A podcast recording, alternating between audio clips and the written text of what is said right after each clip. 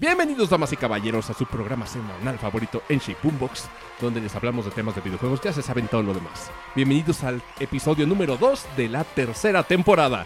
Gracias, gracias, muchas gracias. En esta ocasión me acompañan como cada semana a mi derecha esta vez. Emilio, ¿cómo estás, Emilio? Ahora cambiamos el orden. Así cambiamos el orden porque estamos transmitiendo directo desde Pero muy Facebook. bien.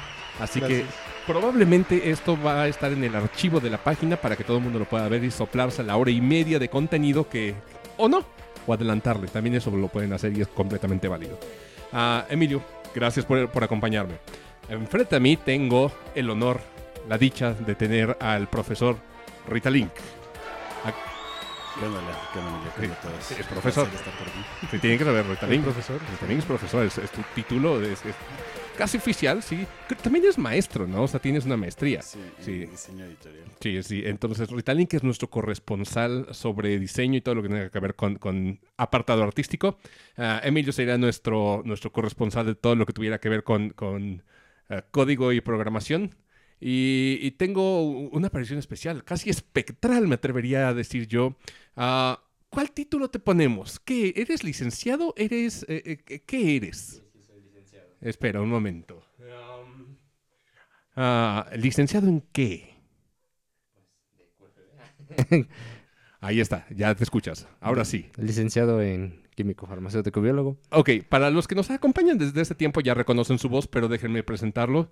Aquí tenemos al único, al inigualable y al rara vez aparecido Mota. Miren, miren, ese es Mota. Digo, la gente que nunca nos ha visto en, en vivo, estas son nuestras caras. Este soy yo. Hola, me llamo Alan Cahue. Gracias, gracias, muchas gracias. Ah, digo gracias porque tenemos eh, sound effects en, en edición post para el podcast donde hay aplausos y hay demás. Do- Sí, donde claro, que sí. Por eso estoy hablando como presentador, sí. Sí, ah, de hecho en cada pausa que he hecho hay, hay aplausos. Ustedes no lo saben, eh, ustedes tampoco, pero si se meten a, a Spotify pueden escuchar este, este episodio con mejor diseño de audio ah, temporalmente. Entonces, Mota, bienvenido. Nos falta, Gracias, gracias. nos falta uno para la mesa redonda. Para que estemos Sí, todos. para que estemos todos. Ahorita nos alcanzamos a peñuscar en, en una mesa de, ¿qué te gusta? ¿Medio metro por 40 centímetros? Una cosa así. Algo así. Más o menos. Sí, Estamos apeñuscados, pero nos vemos todos. Entonces, gente, tienen los dos formatos. Pueden vernos en Facebook. Tenemos una página de Facebook para la gente que no lo sabe, que es NSB, en Box. Esto es en Shape Boombox. Y para la gente de allá que no sabe, tenemos un podcast que estamos grabando en este momento. Ah, qué dicha. Fíjense, ya tenemos tres temporadas de un número de episodios nunca, nunca concentrado antes. Simplemente es, nos vamos de vacaciones y empezamos nueva temporada. Así funcionamos. Sí. Sí, porque como lo dije en la, en la ocasión pasada, en el episodio pasado, necesitamos vacacionar porque después de mucho tiempo de hacer esto, ah, como que nos estancamos y también la época de, de fechas decembrinas es una época de no muchos anuncios importantes o interesantes. El episodio pasado se trató sobre los últimos dos directs, el Developers Direct de Xbox y el Nintendo Direct de Nintendo. Ah, ¿Lo vieron? ¿Vieron alguno de los dos eventos? Yo solo vi el direct de Nintendo. Sí, claro, digo, no tendréis por qué andar viendo el de Xbox porque te vale algo, al- algo de madre, ¿sabes? Porque no tienes. e- Él es, él es chico Sony. ah, y Sony no, no ha dado señas de vida de un showcase. Se rumora, se rumora que, que igual y sacan uno en estos días, pero nada muy ostentoso. Un direct azul, pero generalmente, bueno, generalmente no están tan chidos. Lo sacan de un solo juego a veces. Y es como de, es de un juego que ni me interesa, entonces ya valió mal. Es que el formato del Direct es lindo. Tiene mucho contenido, muchas sorpresas y normalmente abarca todos los géneros últimamente. Aunque sí hay como Directs especializados, yo lo sé. Seguramente estamos esperando el del Pokémon Day, que será a finales de febrero, porque normalmente es el 27. El Uno 20. de Zelda. Uno de Cell, ese es obligatorio, yo espero, porque si se acuerdan, en Breath of the Wild no tuvimos un Direct especializado, ¿sí? Pero todavía no empezaban con el formato de, directs especializados. No, no. Ah, No me acuerdo. No. Según yo, el, como de los primeros fue Animal Crossing, creo. Creo que sí. Sí, me- o, o Xenoblade 2. No, no estoy seguro, la verdad. Ah, si fue el de Xenoblade, eh, me pasó algo chistoso. Xenoblade 2 de, de salida fue un juego que aborrecí porque creo que lo jugué en un mal momento y no le di chance de, de enamorarme como debería el juego. Y creo que eso le puede pasar a cualquiera que aborde la saga. ¿eh? Si no tienes el mood de chutarte Xenoblade, ah, puedes vomitarlo muy fácil, muy, muy sencillo. Ah, es fecha de, de- de- del amor y la amistad, queríamos hacer un episodio relativo a. Creo que puede- podemos meter algo de la temática dentro de. Aunque, bueno, febrero es el mes de, mi cumpleaños. Ah, También. sí, ya, ya cumplo unos años. Entonces, ah, ha cambiado mucho las circunstancias en las que, en las que jugamos. Esto es un, episodio continuación a uno que, que se llama Gamer a los 30, eh, que está en, el archivo de audio de Spotify. Pero ah, creo que no lo discutimos con todos los presentes aquí de qué es jugar a los 30 años, 32 en el, caso de algunos de nosotros. Ah, y ha cambiado mucho a cuando jugábamos en nuestra juventud. Cuando éramos morros teníamos otras circunstancias muy diferentes que nos propiciaban a jugar cosas muy diferentes seguido. Pónganse a pensar lo siguiente. ¿Se agarrarían un maratón de JRPG hoy en día? ¿Podrían con un maratón de JRPG así mm, denso? Y No, no hablo de JRPG como Final Fantasy clásico, que era un JRPG de 40, 50 horas. No, no, no. Hablo de, de JRPG ya Final Fantasy 7 para adelante. O sea, ¿podrían aguantar O sea, eso? 100 horas por delante. Ajá, porque aparte de todo, tengan en cuenta una cosa. No solamente es la duración del juego, sino que hay otros juegos que están saliendo constantemente que nos dan ganas de jugar. Y creo que por honor la mayoría de esta, esta mesa no empezamos un juego nuevo, sino hasta que terminamos eh, alguno que estemos jugando en su momento. Porque si no, el backlog se, se va estancando más y se va acumulando más. Entonces, a eso me refiero. O sea, no es lo mismo que cuando estábamos en la secundaria. ¿Cuántos Final Fantasies no jugamos en aquel entonces? Fácil tú y yo, Ritalin, jugamos todos los clásicos. Tú te echaste todo lo clásico. No sé si jugaste Final Fantasy VIII, por ejemplo. El 8, el 8, el 8, el 8 es el de Squall, ¿no? Sí, Sí. No, ese no lo he jugado. No, lo, no has tocado. No, de hecho casi no, no me llama nada la Ah, atención. Creo que a mí tampoco. Creo que a nadie, aunque dicen que es como una joya oculta, pero a mí se me hace... Yo lo jugué, pero no, nunca lo terminé. Sí. Y así que me digas una joya oculta, no. Hay gente que lo considera así, pero... Recientemente está como regresando el diálogo que dicen que es como deberían darle una oportunidad, pero bajo los ojos correctos. Sí. Eh, Es que, vaya, ahorita acabo de terminar, ahorita me refiero a hace tres semanas, Final Fantasy VII. Nunca había terminado Final Fantasy VII. Ya lo acabaste. Ya lo acabé. Digo, lo rushé mucho, ¿eh? Tampoco me fui a- al 100% y a sacar hasta los caballeros de la mesa redondas. Ujú. Que ese es como el grindeo que necesitas hacer y meterte a hacer no sé cuántas madres que dije, no estoy para esto. Lo único que quería era poder jugar Ta- tranquilamente. puedes hacer trampa y conseguirlo solo con la nave. ¿Ah, sí? Sí. Ah, Bueno, eh, es que es- es- es- Emilio lleva tres veces que, que ha jugado Final Fantasy VII, entonces tampoco me voy a poner a... a- a- a- Digo, no sé, si, no sé si lo hayan corregido, pero sí ¿Quién sabe? Digo, tú jugaste la versión de Steam, que es básicamente la misma que la de No, todas esa, las plataformas. esa vez... Esa vez lo conseguí, creo que fue una de PSP. Ah, ok.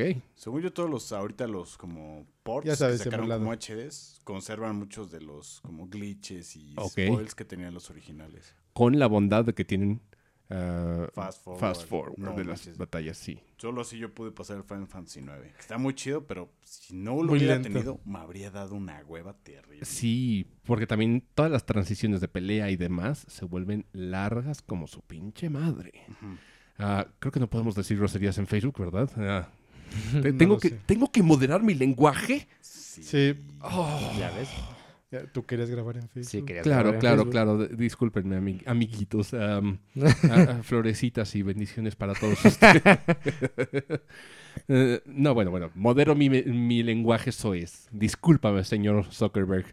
Am, no, pero... Zucaritas. Sí, Zucaritas. señor Zucaritas, no, porque también observa y también se emputa.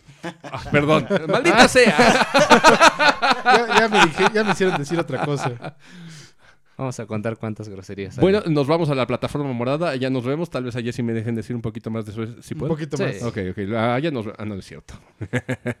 me gusta la plataforma, ¿sabes? Es como para gente vieja como nosotros. Y el, el tema que, que- que abordamos siempre es de gente vieja. No estamos hablando de, de juegos para chavitos. ¿Alguno de ustedes ha probado Roblox o ha intentado jugar eso? No, No, No. solo lo he visto y me da una flojera. no, mis sobrinos también, pero es como de... "Ay, ¿Qué es Sí, eso? Yo también he visto a mi sobrino jugar y es como, de, no le encuentro ni pies ni cabeza. No, ¿verdad? Sí, no, O sea, no, no. no. A mí me genera cierto rechazo, pero creo que es normal. Por algo se extinguieron los neandertales, porque la generación venidera los, los deshizo y ellos no pudieron adaptarse. Entonces, sí, yo creo que cosas como Roblox yo no lo entiendo. Incluso Free Fire, digo, es como Fortnite, es como, ¿qué, qué es Free Fire? Es como un pug. Sí, es como, Muy es como. Fortnite, ¿no? O es, sea, es, es, este, como Fortnite. sí, pero la, la que sí dejaron meter en celulares sin tanto, sin tanto desquicie de demandas y demás, ¿no? Sí. Eh, Entonces, bueno, ese tipo de cosas suceden cuando ya tienes treinta y tantos años. ¿Saben el por qué? ¿Se han puesto a preguntarse por qué no jugamos de la misma manera ahorita o por qué no disfrutamos los juegos igual que hace tantos años? Corrígeme si me equivoco, Mota, tú que eres nuestro corresponsal de salud. Ah, ¿Qué le pasa al cerebro después de cierta edad? O sea, porque a los 20 todavía estaba como más dispuesto a aprender. A los 30 pasa algo que yo creo que tal vez no, no generamos la misma conexión neuronal como para que nos, nos dé la misma maravilla de novedad todas las cosas. Nos volvemos cínicos. Mm, es que, bueno, hace mucho tiempo decían que era precisamente que el cerebro se hacía viejo, pero no, realmente yo creo que son las circunstancias que están alrededor. Lo que es el estrés, el trabajo, todo eso. Llega un punto que, o sea, antes, pues, ¿cuál era el estrés? Pues las tareas, ¿no? Entre Ujú. comillas, y era como, ah, no la hago, pues X. Pero te dedicabas a jugar así como, ah, pues es mi espacio, mi tiempo, y era como, lo disfrutabas, estabas como al 100% ahí. Y ahorita es como de, ah, ya jugué, ya me desestresé, ya me relajé, Ya me tengo que dormir para trabajar y ya mañana. me tengo que dormir. O sea, Sí. llegas a un punto de, ah, ya, estoy descansado. Es que el nivel de estrés es muy diferente. Ah, Yo siento que yo me estresaba más en la época escolar. Pero, eh, digo, la realidad es que es diferente el estrés de reprobar una materia al estrés de morirte de hambre. Exactamente. Entonces, sí, sí, es muy diferente ese Es- estrés. O sea, sí. cuando necesitas trabajar para sobrevivir, dices, o trabajo o me muero. Y ese estrés sí es de verdad, ese sí te pone alerta de tengo que estar trabajando y tengo que hacerlo bien. Y de repente si llegas cansado de, de trabajar. O sea, les ha pasado que después de una jornada larga, ah, el cerebro se cansa. O sea, pensar sí cansa. O sea, Sí. yo lo leí en Dead Note y, y veía que él le consumía dulces para... Sí, de hecho. Para sí, tener sí, energía. Para, para tener energía los- cerebral. Los, los carbohidratos para Sí, el cerebro, ¿sí, no? sí, está muy cabrón. Ay, maldita sea. Eh, está Tres. muy, está muy, eh, ah, ah, Difícil. Complicado. está muy cañón. Porque soy chaborro. maldita sea. Me gusta ser soez. Me gusta decir groserías. Ah, pero aquí no se puede. Ah, pero sí, entonces, eso mismo de, las circunstancias nos hacen jugar diferente. Por ejemplo, los JRPGs, yo creo que ya no los disfruto de la misma manera. Yo me acuerdo la ilusión que tenía al, al momento de jugar Final Fantasy clásico. Y ahorita intenté jugar Final Fantasy clásico y ya no me es tan fácil. Por ejemplo, antes me maravillaba eh, Final Fantasy 1. Ahorita se me hace difícil rejugar Final Fantasy 1, a pesar de, de jugar la mejor versión que hasta el momento sería la de PSP. ¿Sabían eso? O sea, de, de Final Fantasy, si quieren jugar como versiones buenas, eh, no es el Pixel Remaster, no necesariamente. Creo que las versiones que salieron antes eran mucho mejores que las de, las de ahorita.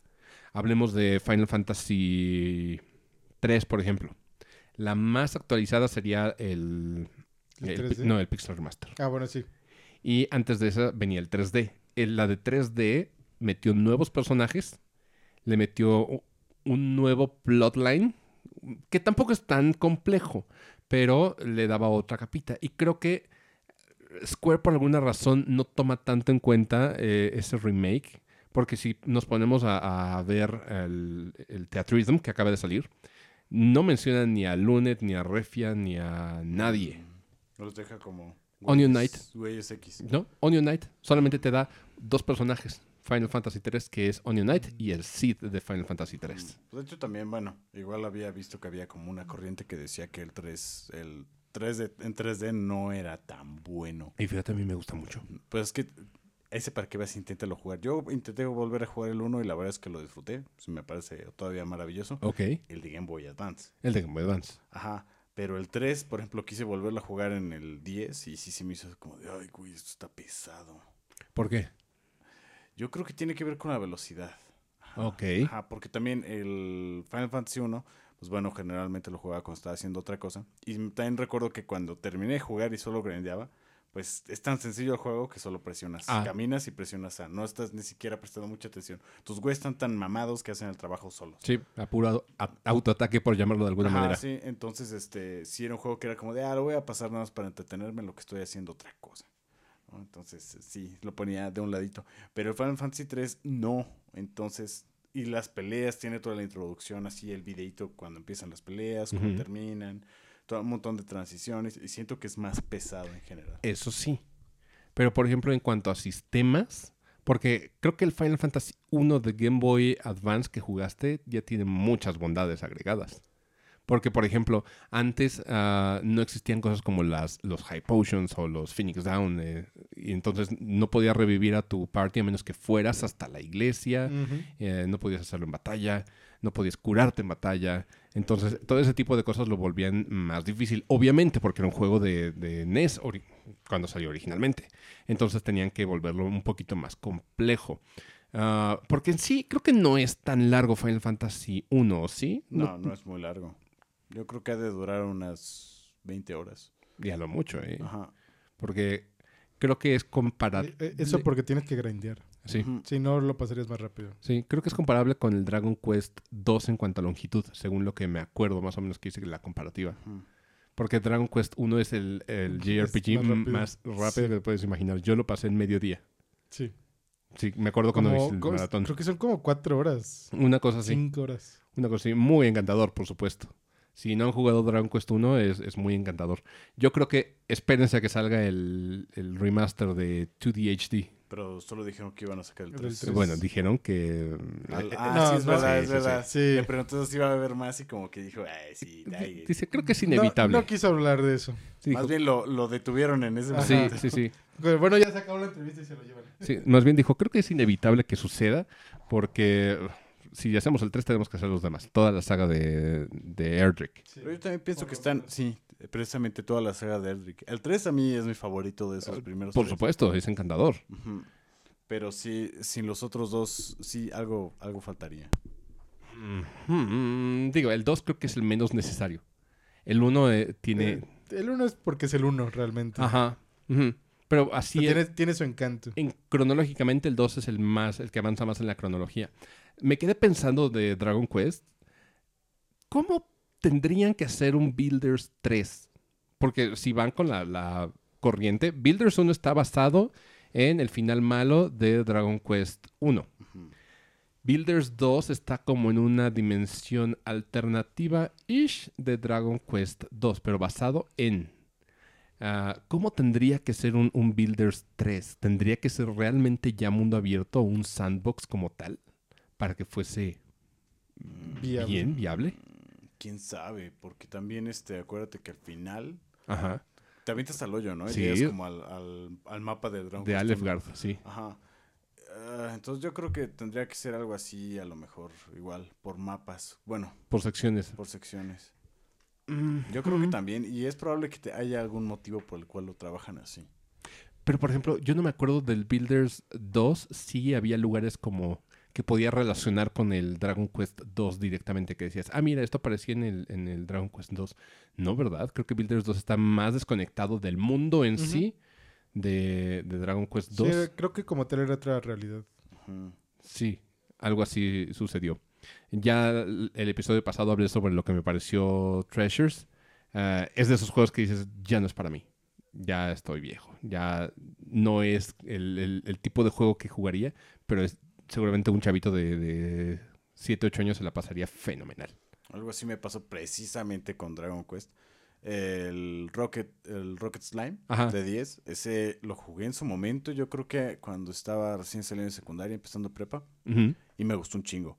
Y hace poco lo intenté volver a agarrar y era así como de, "Ay, como que no, o sea, estaba mejor en el... Toda la diversión se quedó en el recuerdo, pero ahorita como que no lo estaba disfrutando. Está tanto. bien cañón. Y creo que es algo que le pasa a Dragon Quest, o más bien le pasaba a Dragon Quest clásico que se sentía como para toda familia, para todo público, pero como que fue madurando un poquito la historia. O sea, ya el 11 se siente otra bestia. O sea, ya no, no dices esto, ya no es necesariamente para niños. O sea, ya hay tragedia, ya hay cosas como development de, de personaje eh, duro, rudo.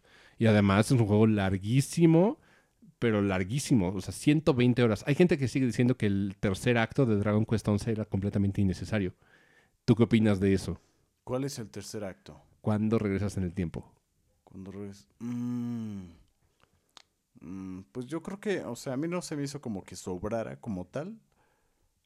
No, no, no creo que salga sobrando. pero ¿se te hace que resolvía bien? O sea, porque si nos vamos a, a todo esto, creo que el ciclo de los primeros dos actos eh, tiene un buen final, eh, es bastante eh, conclusivo.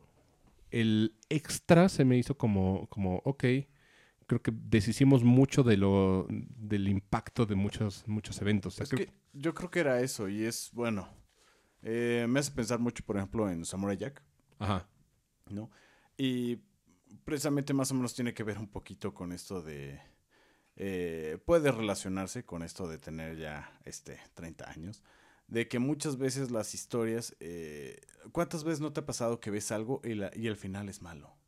¿No? Y, y Sí. que el final no, no te convence, eh, algo le falla. Algo así, por ejemplo, no digo que sea malo, pero digo que ocurrió. Samurai Jack, ¿no? La serie, la última temporada la sacaron y tuvo un final triste, ¿no? ¿Y qué es lo que pasa con el juego? Propone otro final.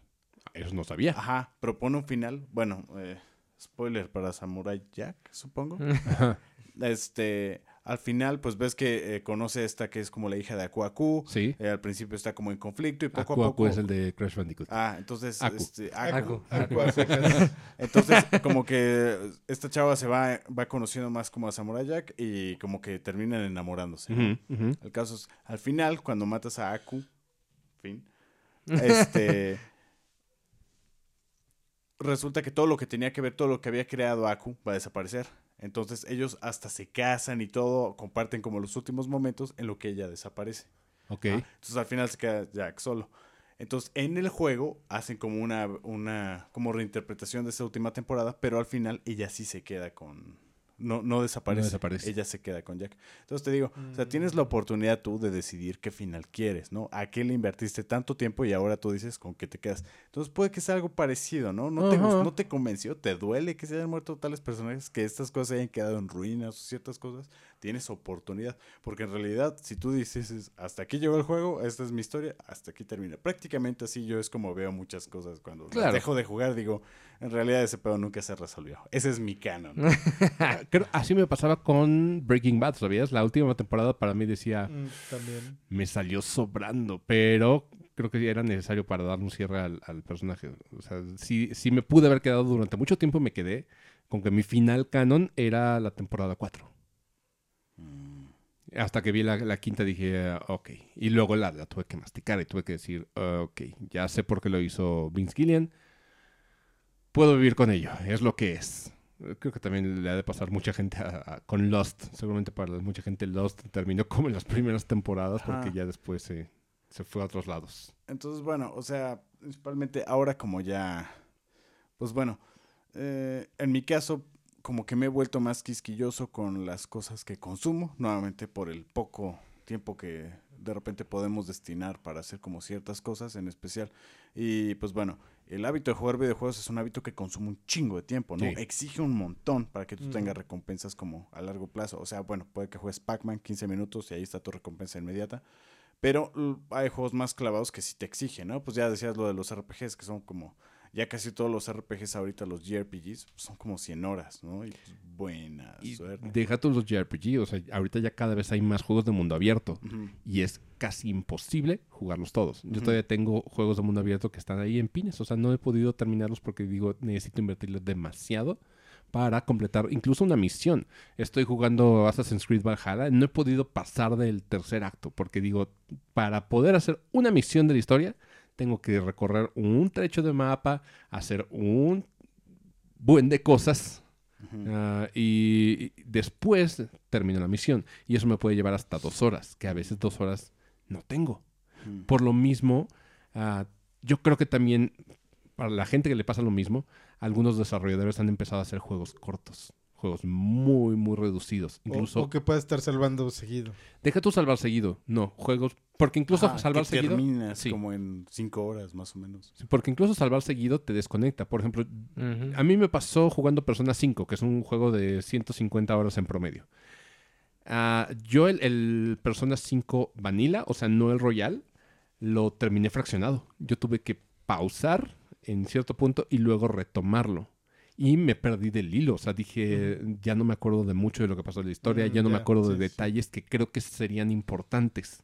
Entonces, eh, los JRPG creo que no los puedes suspender durante mucho tiempo y luego volver. Ese es el, el gran problema. Entonces, los desarrolladores sí están haciendo juegos más chiquitos, incluso RPGs compactos, de la vena de Earthbound, por ejemplo. De ahí viene Undertale, de ahí viene Deltarune, de ahí viene Omori, creo que no es tan, tan Es largo. muy- no, no es largo. Por eso Sí. es también parecido. Pero fíjate, o sea, es un género que normalmente relacionabas con muchas horas de juego. Y ahorita ya está en un estatus de, de RPGs cortitos. Y creo que también eso ha- es lo que ha cambiado el mundo, muy cañón. También la mayoría de los juegos, si nos vamos a, a- a qué es lo que tiene éxito en general hoy en día, son juegos que puedes eh, hacer en- o, o jugar en bit size, en, en- en pequeños bocados. Ha- hablemos de Splatoon. ¿Cuánto dura una partida de Splatoon? Tres minutos. Tres minutos. No es lo mismo que una partida de League of Legends cuando jugábamos Rudo, Emil y yo. Que nos- Media hora. No, una hora. Eso es ahorita. Sí, ¿sí? antes nos podemos Me- echar me- una hora. Media hora es ahorita. Ajá. O sea, antes, antes era una hora, hora y media. imagínate invertirlo eso a una partida de, de League of Legends. Y es que ese, por ejemplo, es el problema que te decía de lo que decías de la problemática de los 30. Ajá. Es que yo creo que antes realmente los juegos estaban enfocados a, la, pues, a los jóvenes, que era de, pues tengo un chingo de tiempo, le voy a invertir tiempo a los juegos. Sí. Y ahorita ya están jugando tanto jóvenes como adultos y es como, es que, como dices, como un adulto yo no me voy a aventar un JRPG porque es como de, pues, No- ¿a no qué horas? puedes, No sí. puedo, o sea, no tengo con qué. Entonces juegas cosas cortitas que te dejan como satisfecho. O sea, yo por ejemplo, el tiempo que me metieron a jugar Apex Legends, dije, es que sí está padre, me gusta, pero es que igual, si me va bien, es una hora. Y si va muy del nabo, son cinco minutos, pero es como de cinco minutos, no, pues no quedo satisfecho. Pero tengo que aventarme una hora de partida, pues es como de, pues nada más juego una vez y ya me tengo que ir. Es como no. Sí. Y eso si te alcanza el tiempo. Sí, porque es como, ya me tengo que ir, es mutación. Ahora vámonos a, a otros juegos multiplayer igual. Vete a Fortnite. O sea, yo sé que Fortnite puede durar mucho también, pero Sí, es lo mismo que, hay, que Apex. Ajá. Puede durar 5 minutos o puede durar 40 minutos. sí. pero Digo, ¿cuál- no, no llega, creo que no llegas a la hora, pero Sí, pero digo, está delimitado. Pero Fortnite lo que tiene es el modelo de terminaste, inmediatamente saltas a la que sigue. O sea, ya terminó tu, tu chance aquí, vete a la que sigue, a la que sigue. Entonces, todo lo vamos consumiendo muy rápido. Creo que ese es eh, un problema que tenemos en la industria. O sea, todo se tiene que consumir muy rápido, pero eso viene adaptado a las necesidades de los jugadores.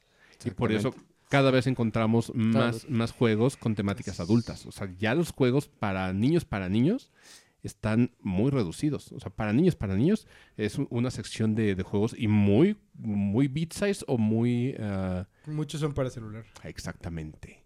Sí. Por ejemplo, regresando a Roblox. O sea, yo no entiendo Roblox. O sea, Roblox no tiene un punto, por ejemplo. O sea, Roblox puede No. ser lo que sea. O sea, es un- un- una plataforma... ah, y siempre lo he dicho, lo, lo diré y me, Eh, me moriré Casi diciéndole. hasta podríamos decir que es un sandbox. Sí. Y justamente ves eso como un sandbox. Pero no es, no es un sandbox estilo Sí, no, Minecraft, por no, ejemplo. no, no. Es un sandbox de... Cualquiera puede ser un mundo de Roblox y ponerle como sus reglas. Entonces tú te metes a cualquiera de los jueguitos. Entonces es una plataforma más que un sandbox, ¿eh? Porque puede ser... Ajá. eh, Sí, eh, creo que sería lo más cercano al metaverso que tenemos ahorita, Roblox. Ándale. No sí, más- yo creo que sí. Sí, nomás con gráficos de PlayStation 1. Se ve horrendo, pero pues digo... sí, que todo lo jala. sí, Ajá, todo lo va a correr. sí, Yo creo que es la gran estrategia de Roblox, hacerlo como... universal. Sí. Pero, por ejemplo, Minecraft tiene como más punto. O sea, tienes, tiene un, un por qué juegas Minecraft, a dónde vas, tiene un- tienes un endgame en Minecraft. Entonces que tiene objetivos más claros. Exactamente. Y los, pero por alguna razón eh, los niños están dejando de jugar Minecraft cuando antes era el juego de moda. Sí. ¿Se acuerdan? Entonces, ahorita ya Minecraft está medio abandonado. O sea, ya los que juegan Minecraft es... eh, incluso eh, las modalidades que juegan los chavitos cuando se meten a Minecraft son mundos prediseñados, como lo que sucede en Roblox.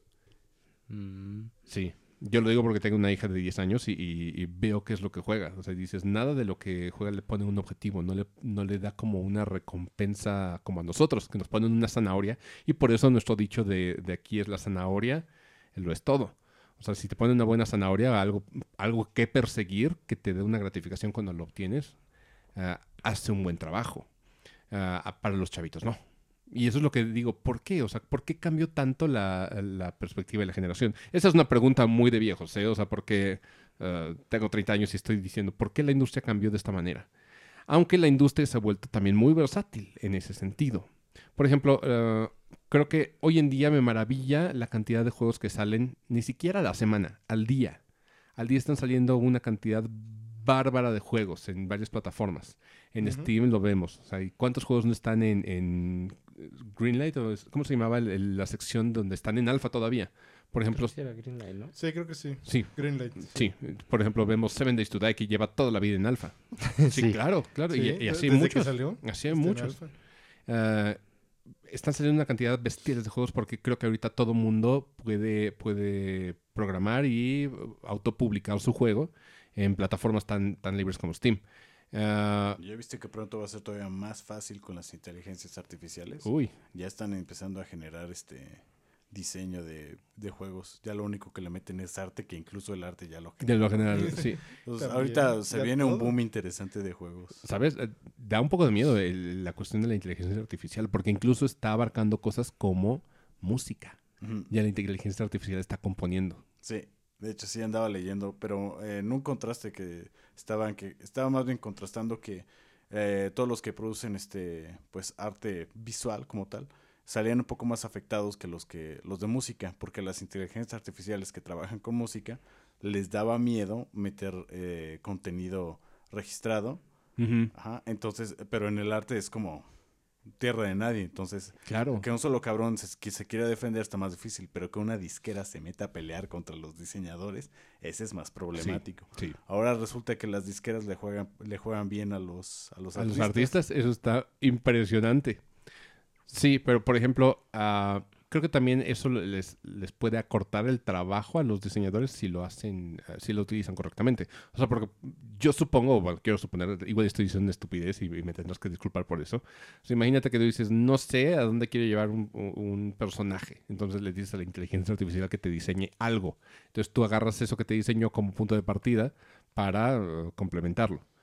Podría suceder, podría ser una herramienta de ese tipo. Es que siempre, eh, yo creo que es como la principal intención que tenían, pero, o sea, no creo que le hayan, no inventen esas cosas como por chingar, ¿no? No, claro que no. no, no. Termina sucediendo, pero sí es, hay varios trabajos que están siendo como re- reducidos, por decirlo bonito, eh, y sí van a terminar desapareciendo. Es inevitable, o sea, Pero- se va a transformar. ¿Desapareciendo quién? ¿El, el artista o el...? Eh, sí, más o Yo- menos. yo o creo que los Yo creo Trabajos, que ¿no? como tal desaparecer no, pero sí se va a transformar. Sí, Ajá. Va- Es- Van a cambiar. mira, mi temor es, y esto también es una preocupación muy de viejos, porque eh, soy viejo en el, en el ámbito de, de videojuegos, es se va a degradar y se va a, a volver ah, flojo el trabajo visual de algunas cuestiones. ¿Cuántos juegos no te has encontrado tú que dices este diseño es genérico, genérico? Ah, sí, por supuesto, un chingo. O sea, y esto va a empeorar.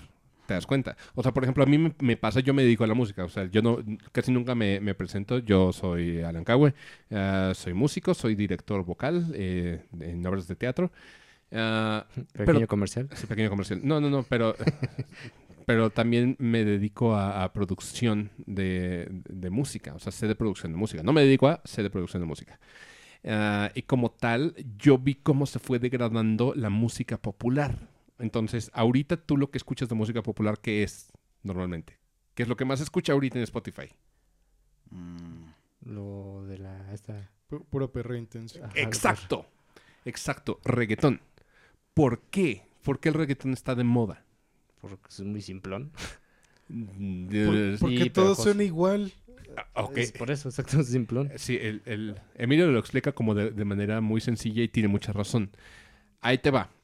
So- sonaremos viejos porque estos son igual. Sí, no, no, la cuestión es esta.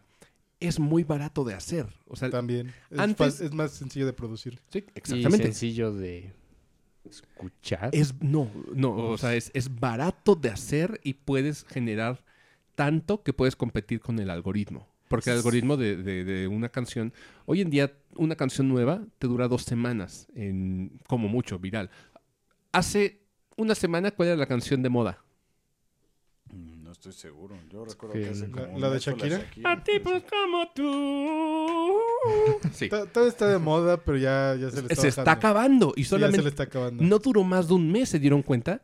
En nuestros tiempos, En nuestros tiempos.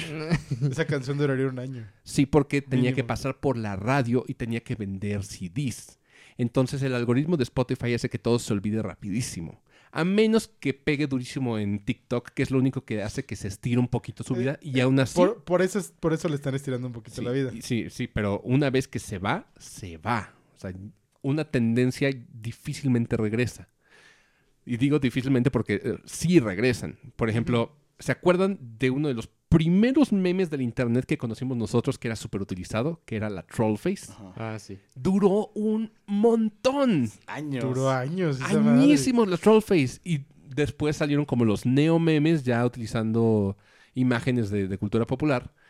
Y, y- y desplazaron a los memes anteriores. Sí. Ajá. Entonces, el Trollface desapareció durante mucho tiempo. Hasta ahorita que está regresando, eh, como la Trollface que deja de estar sonriendo. ¿La, la has visto en videos? No. Es una Trollface que normalmente va sucediendo algo en el video que, que va quitando la sonrisa. Ah, Sí, sí, sí, sí, sí. Esa se volvió, mm, se volvió popular ahorita. Entonces, normalmente las tendencias no regresan. O sea, TikTok sube. Evolucionan. Ajá, evoluciona. Pero, por ejemplo, ahorita la Trollface regresó, pero en dos semanas se va a ir. O sea, ya no vamos a ver la, la misma carita. Eh, es como la, la de ah, Mr. Increíble. Iba a decir Mr. Ah, sí. Fantástico, pero Eso también mismo. creo que ha durado un poquito más. de Sí, un poquito, pero se fue deformando. Ajá. Porque al principio e- era nada más la carita. Y después empezó con el tururu, tu, tururu, tu, Y luego cuando van contando algo más turbio que, que se va. Antes nada más era como dos partes, ¿no? Sí, Ajá. sí, sí, de hecho. Sí, Y ahorita ya es toda una, toda una secuencia. toda una secuencia, sí. Ah, pero bueno, vamos, regresemos al algoritmo. El algoritmo hace que todo vaya. Disculpen la palabra, Facebook, pero vaya en chinga. O sea, tenemos algo que, que dura. Llevan siete. esa no sí, suena tan también aquí fuerte. está aportando. Sí, entonces yo estoy, estoy haciendo mi esfuerzo. Estoy haciendo mi esfuerzo por no ser tan soez. Ah, Ahorita va a decir, esta cuenta ha sido baneada. Sí, baneada. Sí, soft ban por tres días. Discúlpame, Mark Zuckerita, yo sí te quiero. A mí me daba lástima verte en el, en el juicio. Explicándole a los viejitos cómo funcionaba el internet, cómo funcionaba Facebook. ¿Vieron eso? Sí, sí. No, no, no, su señoría, eh, es que no, no funciona así. Es que pr- primero... Las preguntas como de... Sí, sí, wow. sí, sí, sí. Ah, qué, qué divino. Bueno, bu- bueno, ya después de este inter, para que no nos banearan la cuenta, regresemos al hecho de que duró un chingo. Digo, ya no, duró un- ya no dura mucho. Se va en chinga la tendencia. Entonces, lo que pasa con el reggaetón es que las canciones se, se deben de volver baratas de hacer. O sea, tú ya no puedes darte el lujo de meterte a un estudio, grabar varios instrumentos y luego postproducirlo.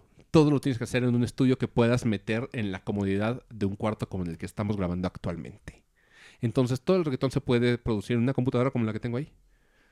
Ajá, sin la necesidad de contratar músicos de sesión, ma- ingenieros de, de mezcla y de master. O sea, todo se tiene que hacer así y lo tiene que hacer una persona para que sea barato y pueda salir en, en dos semanas, por ejemplo. Entonces los álbumes empiezan a volverse similares porque todos utilizan una misma base, que es el tumpa tumpa. Tum, pa, tum, pa, tum. Incluso utilizan los mismos instrumentos digitales. Porque pues, es lo que está, es, es el meta, vaya. Es el método ahorita. Entonces, como es el meta y tienes que sacar cosas rápidos, el reggaetón se vuelve genérico. Todo nos suena igual por lo mismo, porque ya no tiene la misma producción que tenía hace 20 años cuando el reggaetón era considerado naco, ¿se acuerdan? Incluso cuando el reggaetón era considerado naco, cuando- cuando- Cu- cuando salió la gasolina. Exactamente, justo la que iba a dar de ejemplo. La gasolina todavía tenía pr- producción más, Pues más machín, ¿eh? O sea, la, la- gasolina la hizo un, un productor, creo que esta sí es del Chombo. ¿Alguien ha Sí, escuchado creo que sí canal? es del chombo. Te lo dijo el chombo.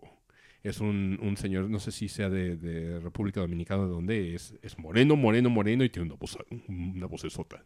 Y él fue el que produjo todo el reggaetón viral como El gato volador. Mm. Ah, Ajá, sí. o-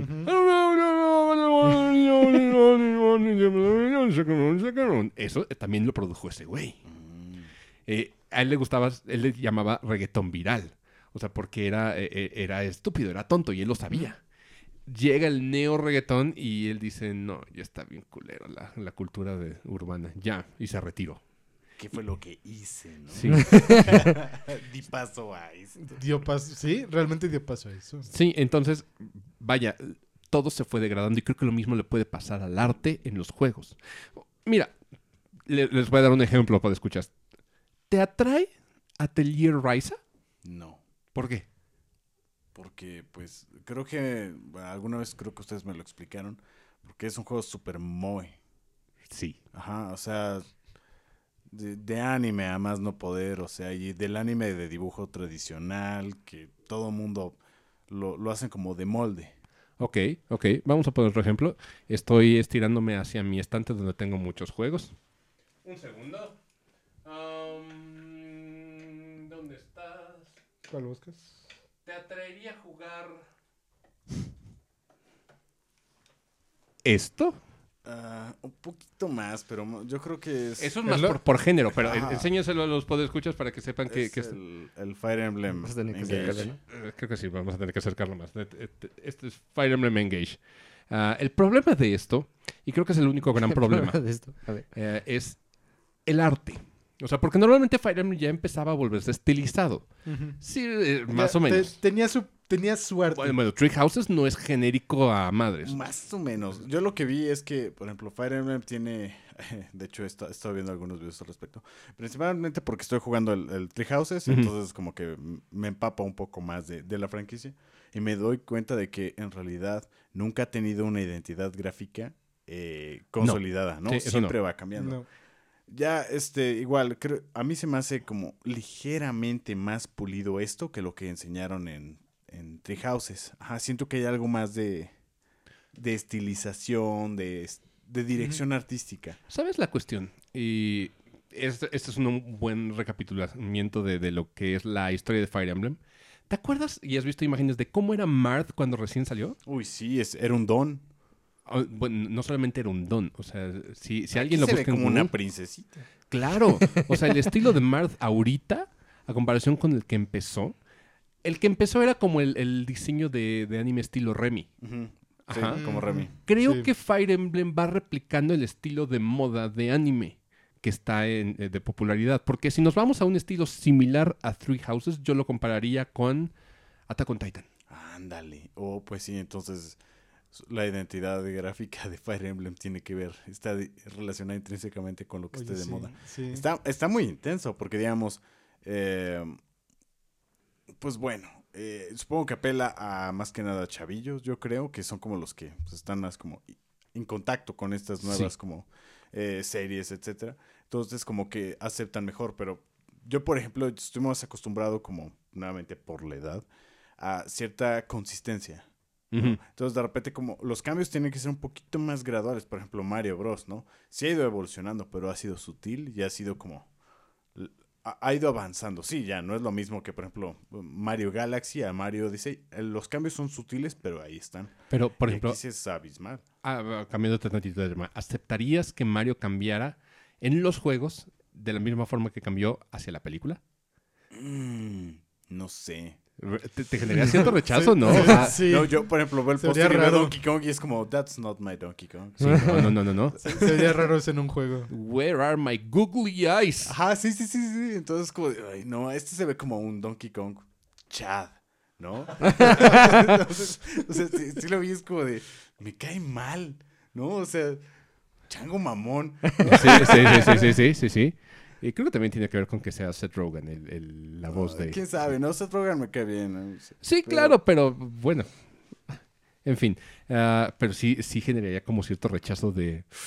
Uy, too soon, too soon. Son, sí, tal vez. Ah, por cierto, ¿sabían, ya escucharon cuánto va a durar la película de, de Super Mario? No. No. Como una hora y media, ¿no? Hora y media. Tan poquito. Sí. Sí. Güey, en otros tiempos era un chingo. No, no, sí, pero pues, ahorita Ajá, ya son sí. Es de que- dos Es que ahorita media todas las películas son de dos horas para arriba. Las Ajá. nuevas. Digo, Por Avatar... lo menos 1.40. Yo sentía que en Avatar en cualquier momento... Y mi- 1.40 es muy poco. Sí. O sea, ¿cuánto duró Avatar? Casi tres horas, Tres ¿no? horas. horas. Sí, Tres horas. The ¿La primera o la nueva? No, la nueva, la, La nueva. nueva. No la También la primera. No la voy a ver. Es También la primera duró tres horas, ¿no? Sí, también es, es fascinante. O sea, a nivel world building es fascinante. Ajá, lo que te voy a decir. Sí. Sí- sí vale la pena Es lo único que te digo, o sea, es de esas IMAX. películas que, y esto suena a frase de papá de, por los efectos está bien. Sí, sí, sí. Por los efectos Eh, está Así decía mi papá, es que por los efectos está muy bien. Ay, Dios, me da una hueva.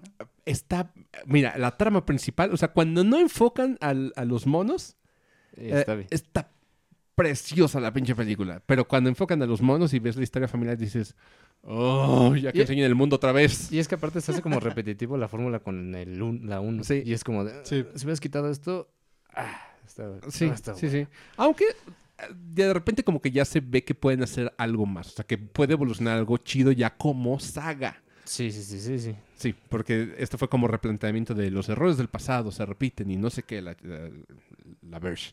Entonces, ah, el world building está muy bien, el lore está bien, la trama principal eh, puede ser decadente, pero yo diría, sí, vela, está, está de, oh, yo la vi en...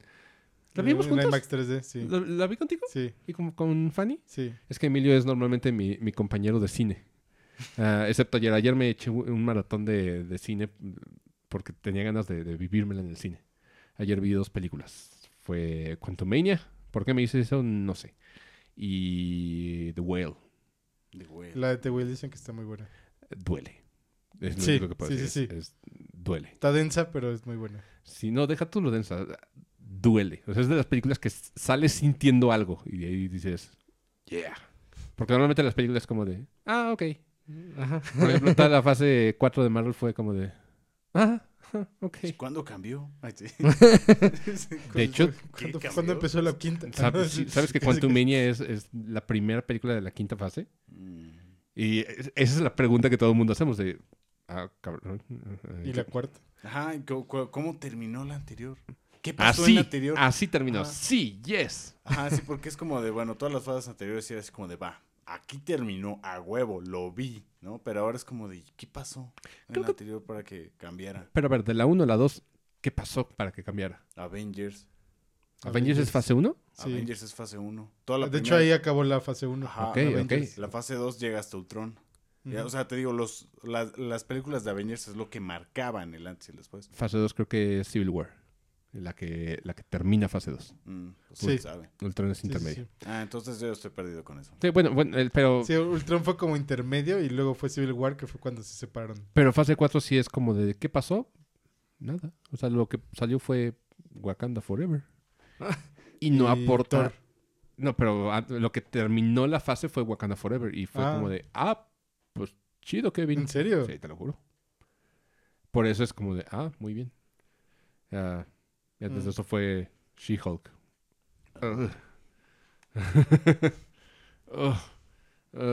Bueno, sí. Y antes de eso fue um, Thor. Y antes de eso fue Miss Marvel. No, pues estuvo bien nutritiva esa fase. Sí. Pero bueno, regresando a, a eso, ¿no te da miedo que los juegos se vuelvan genéricos en cuanto a arte? Regresando al tema de- del arte por, por Ay. IA. que, que todos se vean visualmente igual. Eh, algo pasa. Yo, por ejemplo, estoy más famil- familiarizado con la Mid Journey. Ajá. Mid Journey es esta inteligencia artificial que genera imágenes. Pero ya se empieza a ver la tiene como varios estilos, pero son similares, ¿no? Aparte tiene que ver mucho con quién la agarre y que ponga, ¿no? Entonces, por ejemplo, he visto que se replican mucho esta cuestión que es como Wes, si Wes Anderson dirigiera Alien, Sí, sí, ¿no? sí, sí. Y es muy cagado, sí, pero ya es un estilo visual, tiene como un estilo visual muy marcado. Entonces, eh, ahorita está haciendo un boom, es muy novedoso. Y es a lo que voy diciendo que va reduciendo y va a desaparecer ciertos trabajos. Yo los trabajos que principalmente creo que van a desaparecer son los güeyes que se encargan de hacer la dirección del mood board. Porque el mood board, ese sí lo puedes crear con inteligencia artificial. ¿Qué es El- Moodboard? El mood board, digamos que agarran un juego como este, ¿qué te gusta? Lost in Random.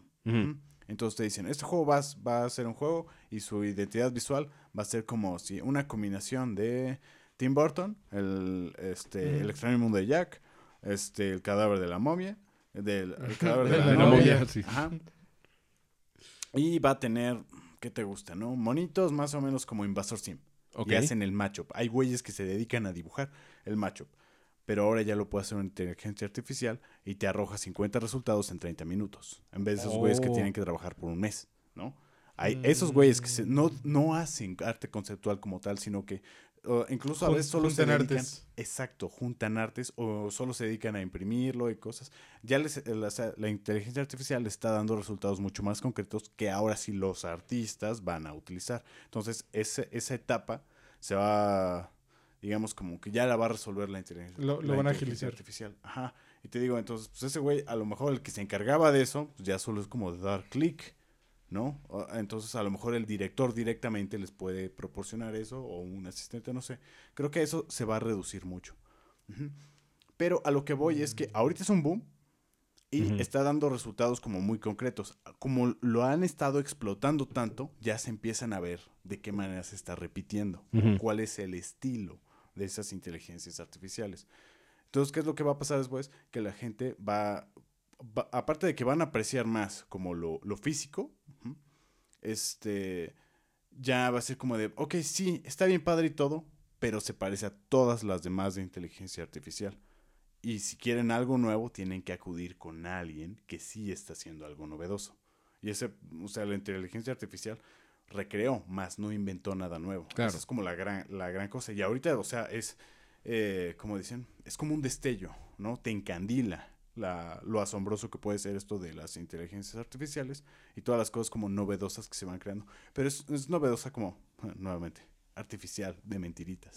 Yo creo que no, no va a durar tanto como quisieran y se va a volver más como una herramienta.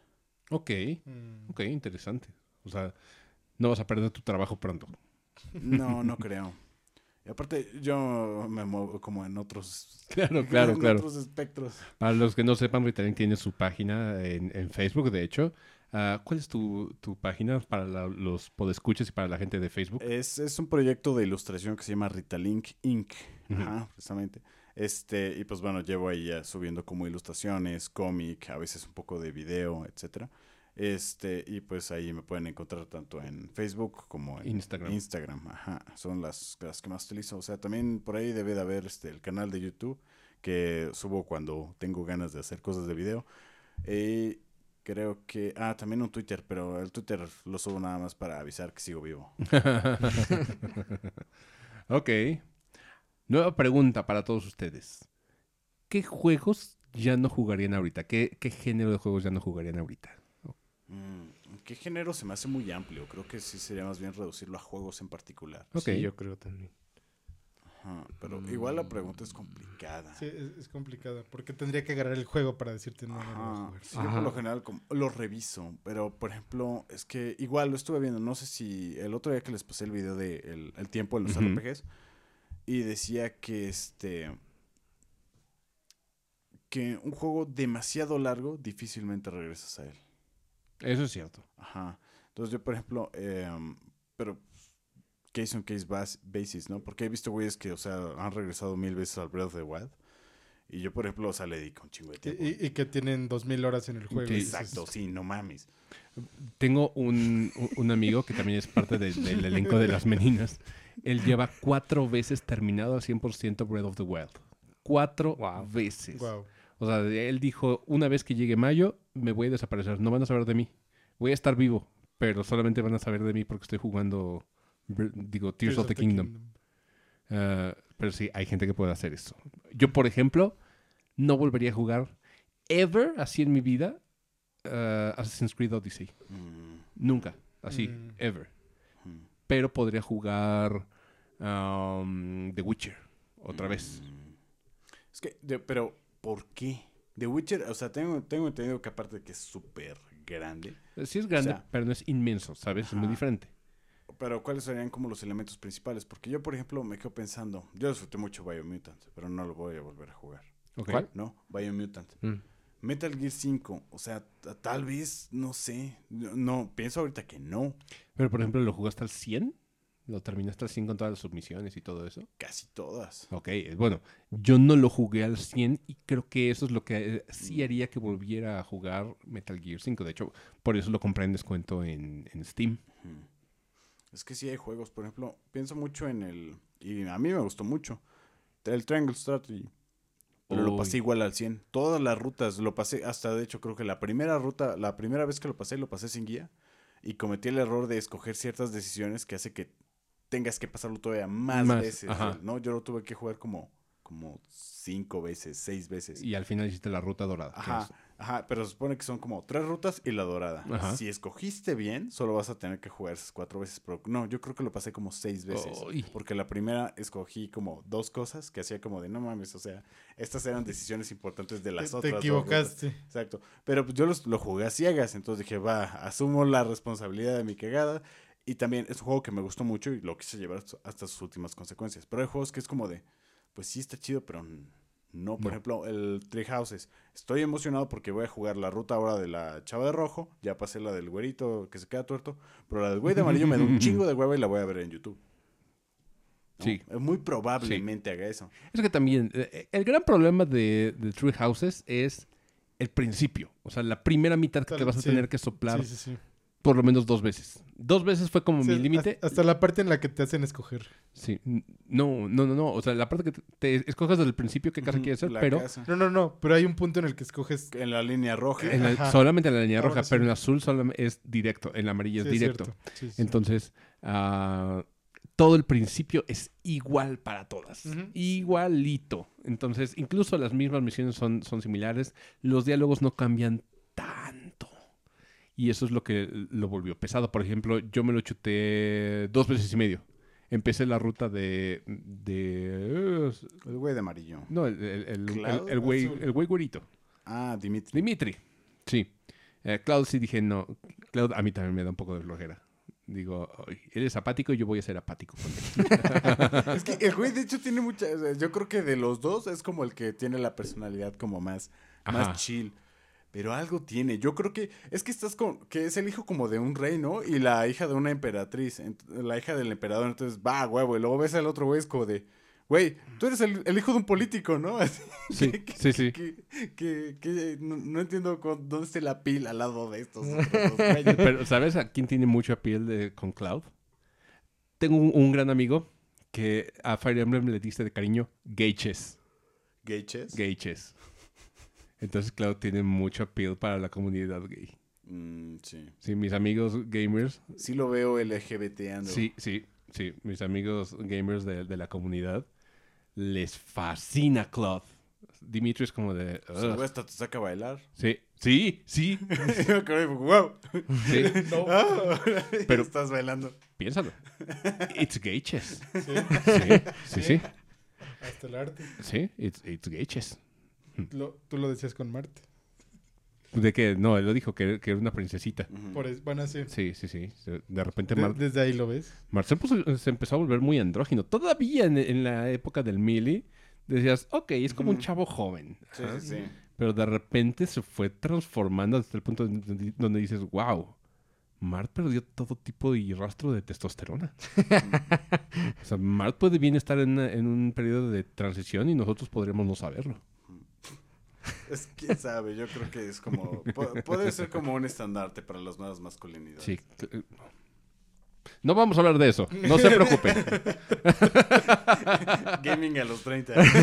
Sí, sí, sí, sí, sí. Po- Porque eso sí te, te bajan el pedo, sí te, te cierran el video por temas así de controversiales. Ah, pero sí. Y muchos juegos también se están adaptando a, a eso, hablando de, de las nuevas masculinidades y la comunidad. Sí. O sea, ya están como muy enfocados. Y eso te puede generar un choque dependiendo de, de qué tanto estés en, en un medio con el que interactúes en la comunidad. O sea, yo creo que... eh, creo que... eh, digo, mire, no es el caso. am, Nota, ¿qué tanto convives con la comunidad LGBTQ? RCT. ZXZ, no, no mucho. Ok. Ok. ah, O sea, sí tengo amigos, pero así que... uh, ¿Cuál es tu juego favorito actualmente? ¿O tu personaje? No, es más, va- ¿te imaginas que de repente el personaje de Snake empiece a, a- a volverse cada vez más hacia, hacia el... no, por favor. Exactamente, exactamente. O sea, Bueno, Porque ¿qué te puede decir? Claudia a veces se ve afeminado y O sea, por que se ve ejemplo, bien de. Raiden, o sea, Es que es diría, como un bueno, punto medio. Sí, Raiden lo, lo, lo dices, pero, pero el señor, ahí tengo un, un Sí, no, póster lo de, estoy de- viendo y dices como de, no, no, por favor. sí, de, de Solid Snake, de Old Snake, No. de hecho. Sí, no. Sí, no, no podrías ver eso. O sea, se daría... No, y no es porque me caigan mal, pero no. Pero no, por favor. Em, Mota dice, no es que me caigan mal, pero no deberían de casarse. Así es Mota, o sea, ese. Imagínate, le quitarían las nalgas. él, ya, está Dejaría- viejo. dejaría él de ya- ser nalgón. Él ya está viejito. ¿Qué le vas a ver las nalgas a Gold Snake? Ya, ya le pesa cuando... Kojima pone tomas para que le vea las Sí, de nalgas hecho a lo que te iba a decir. Sí. Ah, no, Cuando o sea, a huevo, de- esas nalgas están diseñadas para ser ¿Ves? observadas. Se las Aparte- quitarían. Aparte, cuando se te tienes que arrastrar súper despacito, es como de. Ah, O sea, es como de- movimiento. y lo ves como aprieta y aprieta, suelta. Ya veo, ¿no? Es como de. ¿Ya ves? Mm. Eso, eso desaparecería. Oye, yo tengo una duda. Tú, tú que Yo jugaste creo que, Death mira, Stranding. entre más se va, más se va haciendo, más se va ampliando, como que eso va perdiendo como esa intensidad, Sí, ¿no? ese Porque antes es como de wow, o sea, está nalgón el Snake, ¿no? Voy a mover más lento la cama, wow, ahora está haciendo el... Y dices, wow, no, impacta. Y yo creo que si lo empiezan a meter como de todos lados. de No, pero yo creo que eran eh, eh, escenas de juego que te obligaban a hacer muy despacito y era como de. Es para que lo veas. Sí, sí, sí. Le- Es lo- como de- sí, lo, dise- lo diseñé para que lo vieras. Así como de. "Ugh, ¿Qué demonios? Yo me acuerdo de la escena de Raiden cuando vas en, en bolas Ah, sí, por la que- base y que para esquivar hace un saltito así. ¡Woo! Y- Ah. y, se cubre, se lo agarra para que no Ah, Sí, porque sí, la otra la hace de rueda y después Sí, sí, ya sí, la Está bueno. Tú que jugaste Death Stranding, tengo una duda que me carcome el alma y, y me pongo a pensar eso antes de dormir. ¿Sigue Kojima metiendo su fetiche de que alguien se orine encima? Creo que sí. Eso es un, un rasgo de Kojima. O sea, si han jugado todos los Metal Gear, siempre Sí, hay un sí, sí, sí, cabrón sí. que se tiene que No orinar solo encima. Hay un güey que se caga también. Ah, el de. Sí, ese Ah, güey. acuérdate, y era un soldado y después su hijo también Sí, siempre se sale ahí. Cierto, sí, es cierto. Y sale ahí, tiene también Adentro el mismo problema. adentro Es un tambo. ¿no? Oh, Y se así con eco y todo, Sí, y cierto. todos los soldados alrededor Sí. como de... ah. Pero que ahorita no me acuerdo. No me acuerdo así de alguien tal cual Yo que se tam- orinara. del Death Stranding no me acuerdo yo. Pero pues vas orinando en todos lados en realidad. O sea, No, no, pero tiene que. Imagino que hace algo muy monstruos con la emblemático. orina. ¿En serio? Pues sí, se supone que por el, las cualidades del ADN de Sam Porter, o sea, de que él ya tiene como, este, pues trae un rollo así como de su sangre y su biología en general, entonces la sangre ahuyenta a los... A O los sea, puede ser una pistola de agua con su orina. Más o menos, pues ves que luego hay como Wow. estos el charcos de chepopote y salen como estos. Ajá. Les puedes orinar y como que les... Ay, no. no Bueno, mames, yo cabrón. también le haría no mames, ¿no? Pero... Sí, pues, claro, bueno, claro. a lo mejor Pero, es pero un lo hacen con mayor razón. Ajá. Es como los monstruos de Monster Hunter cuando les echas caca de... Que es como... "Ugh, Sí, no mames, mames, güey, caca, güey. Es como, es el, juego así, como el de los simios. no, me- Ah, sí, sí. Pues sí, no, el otro monstruo así, vienes a cagar el palo, yo te voy a cagar la cara. Sí, sí, sí. Sí. no mames, güey. Puta madre, güey. Así no juego. Ya me no voy a la chingada, pinche güey. Para los que no sepan el contexto, en Monster Hunter, eh, ahorita ya llegan dos monstruos en, un solo, eh, en, Ah, en una sola área. Entonces, si quieres que uno se vaya del área, le tienes que aventar una bomba hecha de, de estiércol de monstruo. Una bomba de boñiga. Sí, de boñiga.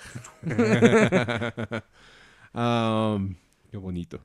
Y antes funcionaba más. Ahora el monstruo como que yo creo que le tienes que arrojar todavía más. Más, sí, para que lo diga, huela "Ah, y diga, ay, aquí". desagradable, sí. Y antes era luego lo así como... "Mm". Qué finos. Real mature, guys, real mature. Qué buenos tiempos. Oye, eh, nos tocaron, eh, estábamos hablando el otro día del doblaje de, de PlayStation 1, que fue cuando empezaba el, el doblaje o, de, o el voiceover en videojuegos. Ah, y nos dimos cuenta que muchos de los juegos de PlayStation 1 tienen un doblaje horrendo, horrendo, así que dices, es hasta de risa. Por eso hay memes. eh, Jill Sandwich es un ejemplo. Pero yo le decía a Ritalin que se debía como a, a las localizaciones. O sea, porque antes yo creo que los, los actores veían la localización y decían, ¿cómo demonios voy a decir esto? O sea, ¿con qué tono tengo que decir esto? Porque esto o no tiene sentido o es Y completamente aparte ridículo. A veces ni o- tenían director o contexto. Ajá, exactamente. Exactamente. Entonces hablábamos del delivery de Castlevania, del Symphony of the Night, para los que lo han jugado. El, el que llega así como... "Ah, pues tú tienes que llegar y decir... Die, monster. You don't belong in this world. Pero aparte de todo es como... Die, monster. You don't belong in this world. Me encantó ese video. pero, what? What kind of delivery is that? Where is the passion? No, no mames, no me soporta esto. Yo estudié en Juilliard, güey. Yo estudié en Juilliard. Ah, hicieron bueno. un redoblaje de eso, ¿sabías? Creo que tiene una versión donde hicieron un redoblaje, pero, pero, igual no quedó. no es tan chida. bueno. De es lo peor, creo que es mejor el Más anterior. bien, no solo fue redoblaje, sino también cambiaron las líneas. Entonces, eso fue lo que a los fans era como de, güey, o sea, igual suena horrible, pero me gustaban más las líneas anteriores. What is a man? Ah, pero lo veíamos en, en un chorro de, de juegos. O sea, vete a Metal Gear. David Hayter no es un gran actor de doblaje, si te fijas. O sea, el- los juegos de Metal Gear eran ridículos, pero en el 5 no podían poner a, a David Hayter en el mismo mood que, que Venom Snake. O sea, no podía hacer los- las mismas líneas que, que Big Boss en ese juego. O sea, te lo imaginas a David Hayter hablando con esa voz siempre. Que, y, y su entonación es, es como muy over the top. De hecho, el anime así se doblaba antes. O sea, el, el anime carecía como de, de pasión. Y tú escuchas el, el doblaje de las caricaturas que nosotros veíamos de niños, decíamos, es horrible, prefiero verlo doblado al español. Creo que Sí. también va mucho por eso. Va Sí. por ahí. Entonces, escuchas anime de doblado en los noventas y por eso le hacen burlas en, en varias series. Ah, de hecho, el doblaje de Dragon Ball en, en inglés a mí se me hace fatal. Se Sí, me hace horrendo, sí. O sea, la- las entonaciones son, son tontas. Son, son muy pocos los animes en inglés que suenan bien. Sí. Sí, pero creo que se estiló así. Porque ca- casi todos son muy monótonos. Sí, deja tú lo monótono, se, se, se escucha over the top. O sea, eh, es muy diferente escucharlo en japonés, porque en japonés se lo están tomando muy en serio. Muy en serio. Sí. Incluso en español se lo están tomando muy en serio, pero en, en, en inglés literalmente es como, jaja, yo soy el malo. Y siempre van hablando en, en putiza. Entonces todo el tiempo están hablando así, porque soy el malo. Entonces, como soy el malo, tengo que hacer esto. Así es el, el doblaje en, en inglés de los animes. Y así se estilaba antes. Antes el, el voiceover de los juegos en PlayStation 1 era, era malo. Era, era feo. O sea, yo creo que por Final Fantasy dijeron, no, creo que no es hora. O sea, no, es- no tenemos traductores chidos para esto. Seguimos con, con Yuspun y Bard. eh, creo que no, no estamos listos, chavos. Entonces, incluso cuando adaptaron su primer Final Fantasy con voz, fue fatal. ¿Cuál fue el primer Final Fantasy? Ah, ah, Pero ahí tengo entendido que esa escena en particular la hicieron, la, la, la dirigieron así, ¡Wow! para que se riera así. La, la cosa es como forzar una risa. sí, culera. es que, es, que, es que está muy forzado. Sí, ¿no? Está platicando como tidos con esta... Pero están Yuna. hablando como de un, de un- un tema de, de- de- de debes de sentirte mejor y, y ser positivo pero a la dices, vida. Ajá. la- pero le dices, ¿sabes qué es lo que yo hago? Yo me río ante los problemas, ¿no? Así, me obligo a reírme ante los problemas. Y ya le dice, ah, sí, y es como de, "Ugh". ¿No? Y justo en ese momento es cuando entraban tus papás al cuarto y decían así como, güey, para eso estoy pagando educación. Ajá, entonces como, puta. madre". Bueno, perdón. Maldita sea. Maldita sea. Eres una falla para mí. No te reconozco como hijo. Ah, sí, pero creo que hubiera tenido otro impacto diferente con un delivery distinto. Tendría que escuchar la misma escena en japonés. Y creo que te puedo casi A garantizar mejor. Que en, que en japonés no es tan ridícula. Es probable, si no también sería memeada. Sí, sí, exactamente. Incluso vete a el voiceover de Kingdom Hearts. O sea, nomás porque tienes a, a- a- a- el güey que hacía la, la voz de Goofy o el, el güey de la voz de Donald que llevan haciendo todo el tiempo, que lo rescatas, pero así de Sora, la dirección Sí. no se siente chida. No. Mm, Hasta ya después en los Kingdom Hearts, donde de repente pueden hablar de cosas un poquito más profundas, es cuando ya se empezó a ver una mejoría. Pero hasta entonces, eh, el Kingdom Hearts 1 es, es raro. O sea, incluso escuchas la voz de Ansem y dices, no te creo el delivery. No te creo el- la forma de darme la línea. Eso es muy, muy, muy interesante. Porque, de hecho, ya en Kingdom Hearts 2 contrataron hasta actores de renombre para las voces. Uno de ellos era Sir Christopher Lee. Sir Christopher Lee, para que te acuerdes, Monta, es el Conde Dooku. Saruman. Oh. Él Sí, hace sí, una sí, sí. voz importante de, de Kingdom Hearts, que era Ansem de, de Wise. Wow. Sí, sí, sí. sí. Oh, qué padre. De hecho, Mark Hamill, eh, Luke Skywalker, hace la voz de eh, Master Eracus, eh, del Bird by Sleep. Y se llamaba Leonard Lim- Nimoy, el de Star Trek.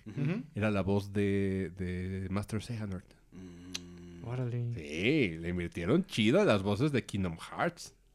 O sea, es- estuvo ya más cuidado a partir del 2. Yo creo que ese es otro como elemento también de, de, pues, precisamente de gaming a los 30. Es un poco el pedigrí de las cosas que se consumen. Está muy cañón. O sea, vete, Kojima es muy listo en el sentido de ¿a quién se trajo para, para Death Stranding? O sea, era el actor como popularcillo del momento, Norman Era Reedus. como el de moda por, The Walking por Dead. Walking Dead. También esta actriz, la francesa, que Mm. se pedía Beatrix, algo así se llama. Ajá. Sí. No me acuerdo bien cómo Bueno, se llama. no recuerdo cómo se llama, pero, Pero sí. igual esa ha tenido como un boom. Pues también estaba saliendo en las de. Era pues la novia de James Bond. Oh, ok. Cierto. Ajá, Acuérdate de la de este de Daniel Craig. Ujú, La última, las últimas dos creo que salió esa chava. Ajá, entonces este, pues ella también ya tenía un rato así siendo como en la escena, pero yo creo que es como medio actor fetiche de parte de de Kojima, le gusta cómo actúan esos dos. Sí.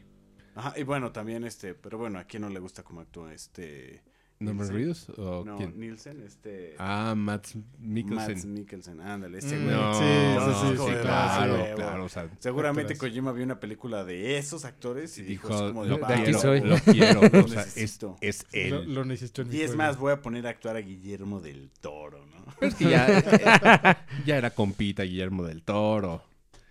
Creo que ah, una persona que los mexicanos, nadie puede odiar a, a- a Guillermo del Toro. O sea, es, es casi científicamente imposible odiar a Guillermo del Toro. Que digas, no mames, ese güey me cae mal. No, no, no, no, no. O sea, dices, no mames, es un gordito tiernito que hace películas chingonas. Sí. Hace buen material. Sí, sí, dices, no mames. No puedes odiar a Guillermo del Toro. Es como de esos entes inodiables. El- sí. El otro es este. uh, ¿Ubican a Rafa Carvajal? El- tú, tú- tú debes de ubicar a Rafa Carvajal. Es que sí me suena. Es eh, químico de alimentos y tiene un canal de, de TikTok y en Facebook sale desmintiendo mitos de, sobre la comida a nivel bioquímico. Puede ser, porque sí me suena muchísimo el nombre. Es que no, tengo TikTok. Eh, Resumen, Mota no sabe. Ah, Mota, no sabe. Se, se acerca, se acerca. Se acerca, sabe. sí, sí, yo también le he aplicado de... Sí, sí, sí, sí, sí. Cla- claro, Sí lo conozco. Sí, me suena, me Y lo buscas y- luego voltea así. Ah, sí, no. Lo, lo buscas en internet y... ¿qui- ¿Quién es? ¿Quién es? Sí, sí, sí, ya le, le he aplicado. Mm, no me lo llevo a ver un par de veces. Mm. Pero así que diga, sí, mucho Sí, sí, sí, pues, como ya lo cachamos, dice, sí, porque si no hubiera hecho, ¡ah, claro! Porque esa la aplicas, la aplicas, sí. Sí. Ah, pero sí, ahorita ya busco cierto pedigrí de, de nuevo. Creo que consumimos ya cosas un poquito más consolidadas, si te fijas.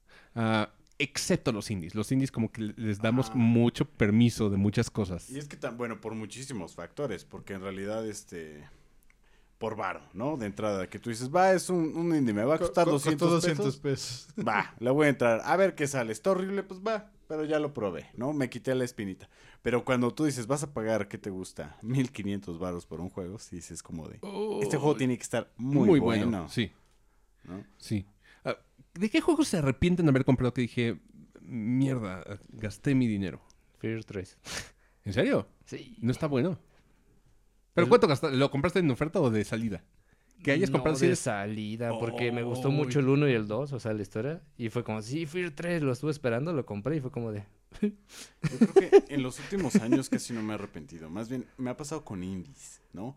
Por ejemplo, este que se llamaba The Murphy's Law. Oh, sí me acuerdo era de ese. un, un shooter donde ibas agrandando y encogiendo como partes, de los de- enemigos y como que lo que absorbías lo ibas ag- agrandando como un avatar gigante de tu equipo y quien llegara a cierto tamaño ganaba. Eh, la verdad es que bueno, fue una compra medio ciega, me gustó mucho el estilo, pero no me di cuenta que solo era eh, multijugador online. Yo tenía esperanzas de que Eh, fuera este Single pantalla player. dividida. Ah, pantalla dividida. Es Oh. lo único que pedía y no lo trajo, entonces ya no, no lo jugué. Me arrepentí de haberlo comprado. El otro es, ¿cómo se llama este del estudio que hizo Sti- Sticky to the Man? No, era Mm. Death de la muerte.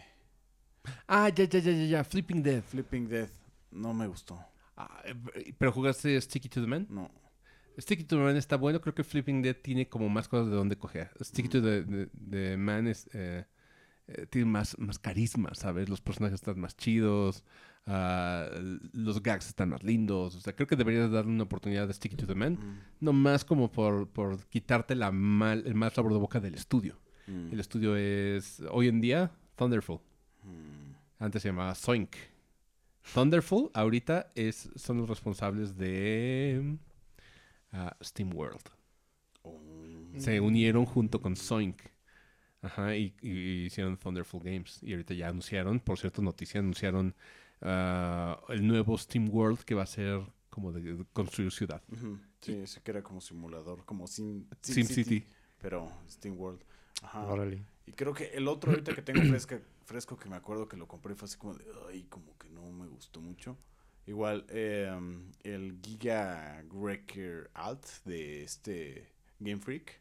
que Es una especie de Metroidvania con... O sea, me, me llamaba mucho la atención cómo me lo vendían como un Metroidvania, que, pero es puzzle game con este físicas realistas. Ok. ¿no? Y al final no, no cumplió muy bien. Pero, bueno, a, a ver, me estás hablando de puros indies. ¿No has comprado un no triple A que hayas dicho, chale? En este momento no me acuerdo, pero no, según yo no. O sea, durante, tal vez durante un, un instante, pero generalmente como que sí busco, Agarrarles amor por lo Ah, menos sí, para desquitar, sí. por lo menos, o sea, tratar de concentrarme con los aspectos positivos. Sí, yo, yo me acuerdo que antes en secundaria Ritalin tenía un patrón porque cometimos muchos errores en secundaria. Compramos cosas horrendas. Pero Ritalin que era, era tosudo, era necio de está chido, está chido. Él sabía que no estaba chido, pero él, tenía que decir que estaba chido para sentirse menos, eh, menos idiota por haber comprado eso. Creo que a mí me pasó exactamente lo mismo. Yo simplemente me callaba porque dije, si abro la boca y digo está chido, me va a caer mucha mierda. te van a agarrar de bajada. Simplemente di- dije, no voy a hablar más de este, de este tema, no quiero hablar de esto. Hubo una vez que compramos, él y yo, un Guilty Gear que era de plataformas, esperando que fuese algo similar a, a- A Smash. a- a Smash. Cuando lo jugamos dijimos, uy, le intentamos sacar provecho como pudimos, pero no se pudo. Aparte se secundario, pudo. o sea, o sea, ese dinero nos había costado un huevo. Sí, no, eso lo compramos aparte de todo en la EGS. O sea, y no- Nuestro Sí, es cierto. Sí, sí, sí. O sea, yo lo compraría nomás como mi Hall of Shame. ¿Sabes? No estaba tan mal. No, no sé. Otra vez regresando a sí, sí, sí. No No, estaba no era tan Tan malo. malo. Es que también en aquel entonces yo tuve la, la forma de jugar el, el Jump Superstars. Mm, sí. Eso estaba muy bueno. Sí, estaba Muy chido. Solamente lo podíamos jugar pirata en la, en la R4 y eso. Ah, no estamos fomentando la piratería, ¿eh? No, no nos canséis de sucaritas, ¿eh? Ah, solo dijimos que en ese entonces éramos pobres y no podíamos comprarlo ni importarlo de Japón. Sí, es lo que te iba a decir. Sí, Sí, muy porque cañón. necesitabas un 10 japonés también. No, eh, creo que el 10 no estaba... No, eh, ¿El 10 no? específicamente el juego de Jump no tenía este bloqueo de Bloqueo de región. No traía. No, ninguno, ninguno de 10. O sea, yo... No, sí, a ver, muchos traían, de hecho eran pocos. Los, que- en 3DS fue cuando ya quitaron eso.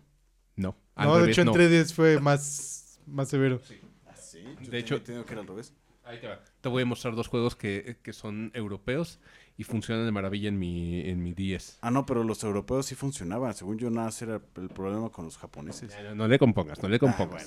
bueno, habrá que checar, habrá que checar. O sea, mira, aquí, aquí tengo los dos. Es uno y se llamaba diferente en Europa.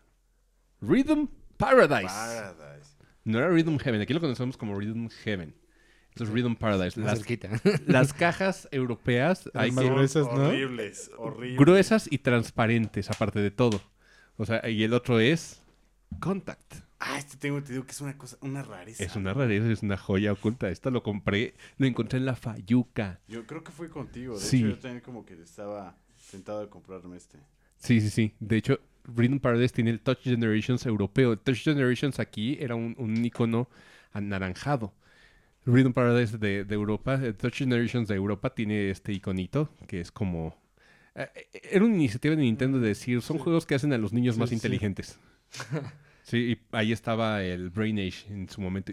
No me Oh. acuerdo si Profesor Layton eh, entró en esa iniciativa. Touch Touch Generation. Generations, fíjate, fíjate. Qué maravilla que regresa Profesor Layton, pero eh, el profesor, el profesor, no su hija, no su hijo, el profesor Layton. Dije, qué bueno. Que Fue un gran anuncio. Sí, ¿qué pedo con el, el revival de Level 5? O sea, estuvo cañón. Le, le vas a entrar al Fantasy Life, ¿verdad? Sí, y si, si es cooperativo, o sea, Si es cooperativo, va a ser cooperativo. por favor, tiene que ser que cooperativo. ser. Se ve que es Eh, cooperativo. no, madres. de- decimos a huevo tiene que ser, pero sabemos que Level 5 ha cometido errores garrafales y con Fantasy Y Life. con Fantasy Life. Porque, por ejemplo, Pero, ¿cuál fue el último que sacó que más o menos tenía como el Food Eat? No, ¿cómo se llamaba esa madre? dame un segundo, ahorita te lo paso. Food Wars. Food. Eso suena el anime. Es, es un anime. Snack World. Snack World, ándale. Y tengo entendido que eso también era cooperativo. Ah, no, no es cooperativo. Sí, sí es cooperativo. y es, aquí nada más dice que es de un solo jugador. A ver. es como Diablo-ish. Ah, Ah, tienes dos, ¿verdad? Ah, pues seguramente jugabas en cooperativo. No, nunca, nunca lo he jugado, no lo he estrenado ni Entonces, ¿por qué siquiera. tienes dos? ¿Cómo que no los estrenaste? Compraste dos. Porque quería jugar con Fanny, pero Fanny es mi novia. Ah, y, y- y Fanny no, no, No, pues no obviamente te mandaron a la... Por supuesto que me mandaron a la tut. ¿Gustas jugar conmigo, Emilio? Por supuesto. Toma, te lo regalo. No, yo quiero jugar. te, te lo ¿Tú, lo, gané. qui- tú lo quieres? Yo lo quería jugar. Te lo regalo, ¿no? Ah, está bien, está bien, dase, dase. Dense, dense, dense. No, pues podemos, si, si se puede de muchos, podemos jugar de muchos. Pues yo nomás tengo dos copias. ¿de No, podemos conseguir otro. Esto debe estar baratísimo en... en- en Sí, Yo ni lo había visto. Tengo entendido que ya había bajado un montón. Sí, Yo, este juego sí ni lo conocía. según ¿eh? yo es cooperativo, fíjate. Y dice de uno solo. Sí, Ajá, pero creo que está... A lo mejor se lo agregaron después. Pero por ejemplo tiene, online, dice this uh, includes online features that Mm. require Es que, membership. ¿Sabes qué? No dice que sea multiplayer, más bien es de un solo jugador en la consola. Mm. O sea, Sí. multiplayer a lo mejor sí se puede en varias. Sí, pero normalmente esto lo, lo especificaban antes. A ver, veamos. Pero ese- yo me acuerdo que, o sea, cuando salieron los reviews de ese juego, igual decían que eso, que era como lackluster, ¿no? Que decían como, Ajá, "No", y es precisamente lo comparaban duramente con Fantasy Life. Es que Fantasy Life es... Creo que fue de lo último que disfrutamos así como niños, porque nos tocó en la época del 3DS. Ah, Fantasy Life, para la gente que no, no sepa el contexto de, ah, era un juego de donde hacías, pues sí, tu vida. Elegías una carrera y te daban misiones de esa carrera. Creo que hablamos de eso en el episodio pasado. Entonces, eh, es un concepto lindo y tenía un cooperativo torpe, pero lo tenía. Pero ah, yo creo que era Sí tiene multiplayer. Pero era más que, más que carreras, era como diferentes profesiones, tenía como cada uno su árbol, árboles de habilidades, y era un juego muy diablo. Sí, un Dungeon Crawler. Pero bueno, este es más Diablo todavía. O sea, este sí es como Dungeon Crawler, Dungeon Crawler. El otro era como de misioncitas. ah, porque tenía- tenías ciertos quests o ciertos, ciertas jobs que, que sus misiones eran más minijuegos. Por ejemplo, los que tenían que ver con craftear, como el cocinero, como el sastre. Era un minijuego que todos eran similares, de hecho. Sí, de hecho, se había como tres variantes. Que eran los recolectores, los, los que hacían crafting y los guerreros. Que de hecho tenías que entrar a las tres porque Ujú. para conseguir los, los ingredientes que necesitabas para ciertas misiones del cocinero, tenías que cazar a tus... Ya me dieron ganas de jugarlo otra vez. Ojalá y Pues tenga cuando salga el nuevo. Sí, 2. sí, ya para ahí en verano. Bueno, ¿tú le realmente vas a sería- entrar? Realmente sería Fantasy Life 3. ¿Tres? ¿Por qué? El 2 existía. ¿Ah, sí? ¿Te acuerdas? En celulares nos dio mucha tristeza. Ah, es verdad. Y no tenía nada que ver con el Fantasy Life del 3DS. Sí. Lo echaron a perder Chale, totalmente. qué horror. Es que el Fantasy Life le entramos con... Ya hasta el DLC le entré. Le entramos a todo. Ese juego lo pasamos. Hasta Sí, sus casi al 100. consecuencias, ¿no? Yo creo que lo pasamos como el 99. Mm, Lástima que no estabas, Mota. Tú estabas demasiado ocupado. ¿o ¿Qué? Pues desaparecer como... Ya iba a decir una grosería, pero me acuerdo que estábamos en Facebook. Pero no puedo. Valiendo. Ah, No, Mota estaba casándose en aquel entonces. ah, ¿tú crees? Yo creo que sí. Valiendo. Ajá. ajá. Digo, yo no me he casado y estoy arrejuntado de mucho tiempo. Pero, pues sí. A mí no me apagan la consola cuando llevo mucho tiempo. De hecho, aquí donde estamos es mi man cave y mi man cave es ah, Intocable. intocable, sí. Es, es- es mi lugar. De hecho, ella tiene su, su woman cave. Ustedes, ya, ya que crezcan, Sí. sabrán qué es eso. Todos necesitan como su espacio. Sí. De hecho, tengo como dos man caves. Una que es como el... Tengo una sala allá arriba donde está mi cuarto. Que de hecho... Bueno, luego les enseño. Ah, pero sí, estoy, estoy muy emocionado por esto. Pero creo que esto fue de lo último que hizo Level 5 antes de morir. Desaparecer, no morir. Es que también, Murió. según yo hizo varias cosas ahorita en celular, ¿no? Entonces, Sí, esto, es que en Japón estuvo haciendo muchas cosas. En Japón sí, pero en América murió. ¿sabes también quién se unió a Level 5? Este, el de Mega Man. Es, Inafune. Inafune. Inafune. Según yo, uh, no sé, ya... Creo que sí, algo, algo iba a hacer con Level 5. Sí, Sí, se sí, unió sí. después de lo de- del fiasco de Mighty Number 9, pero ese güey ya tiene un rato que todo lo que toca lo convierte en mierda. Entonces, Mientras no esté en el Fantasy Life. Sí, sí, quién sabe. No, no, no. Él, él se dedica. O él se va a no, dedicar a sus porque, propios porque juegos. ese juego yo creo que ya lo tenían casi hecho cuando se unió. No creo que haya sido lo empezaron a hacer cuando se unió. ¿Quién no, sabe? pues es que también, o sea, si ya es una franquicia como relativamente consolidada, no creo que tampoco se modificara mucho por la entrada de una persona así.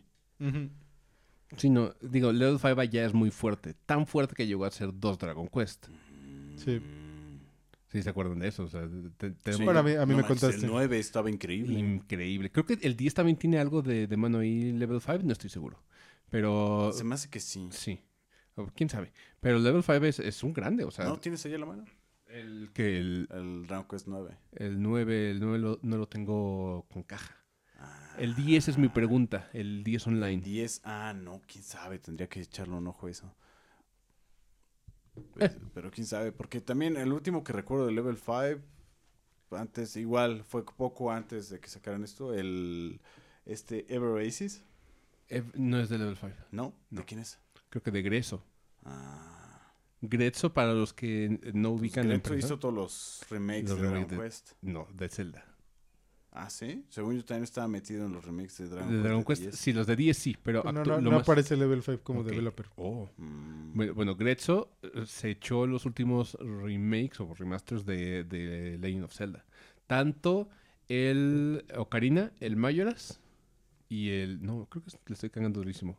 ¿Quién fue el que hizo el development de, de Majora's y de Ocarina of Time? Según yo, Grezzo... ¿De tuvo- 3DS? Sí, de 3DS. también me suena. según yo fue Grezzo y también el, el de Link's Awakening. Mm. También me suena que fue, fue ellos. Ahorita Emilio nos dará la, la información verídica para tampoco dejarlos con la duda. Si no A hay ver que, si lo re- encuentro. hay que divulgar rumores. No, no podemos decir desinformación porque te desmonetizan LB. Ah. A la Sí. a LB. Lo iba a decir, sí, a LB, a, a la... a- Hay que, hay que empezar a buscar acrónimos para las groserías. Sí, claro, claro, claro. Grezzo. Sí, fue Sí. Grezzo, sí. Bueno, del Mayoras. Supongo que del Ocarina igual. Sí, también. Hay tantas cosas. Pero sí, o sea, bueno, reducidas cuentas, el gaming a los 30 se vuelve como una cosa muy, muy bizarra, llena de nostalgia. Ajá. Sí. Y yo creo que te vuelves más pragmático. Ajá. Todo el tiempo estás buscando como, en, si ya le voy a entrar esto varias horas, tiene que ser calidad. Es como comer tiene pan. que, val- tiene que valer la Ajá. pena. Es como comer pan, ¿no? O sea, esto es, es algo que he aprendido como porque el pan es delicioso, pero el pan, o sea, te engorda bien, cabrón.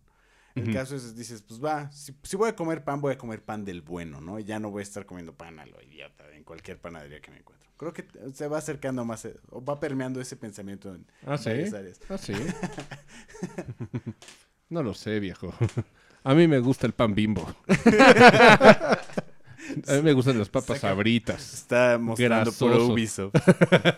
Por Ah, un juego de Ubisoft. Yo lo he dicho repetidas veces, a mí me gustan las papas sabritas. Son grasosas, pero te sacan un pedo. Y si no buscas, si no, si no buscas nada como demasiado fancy, sí te quitan tantito el hambre. Son- no. sí, aquí tengo Assassin's Creed Odyssey. Y me maman, ¿eh? Me, me- me gustan mucho. Uh, porque de verdad, esto se me hace una joya. Esto es Immortals Phoenix Rising y se los he recomendado Es muy una y buen vez. Esta cosa es bestial, o sea, esto sí te rasca como la, ese- esa comezón escrotal por un, un, un Breath of the Wild 2, un Tears of the Kingdom. O sea, para mientras, eso sirve cañón, cañón.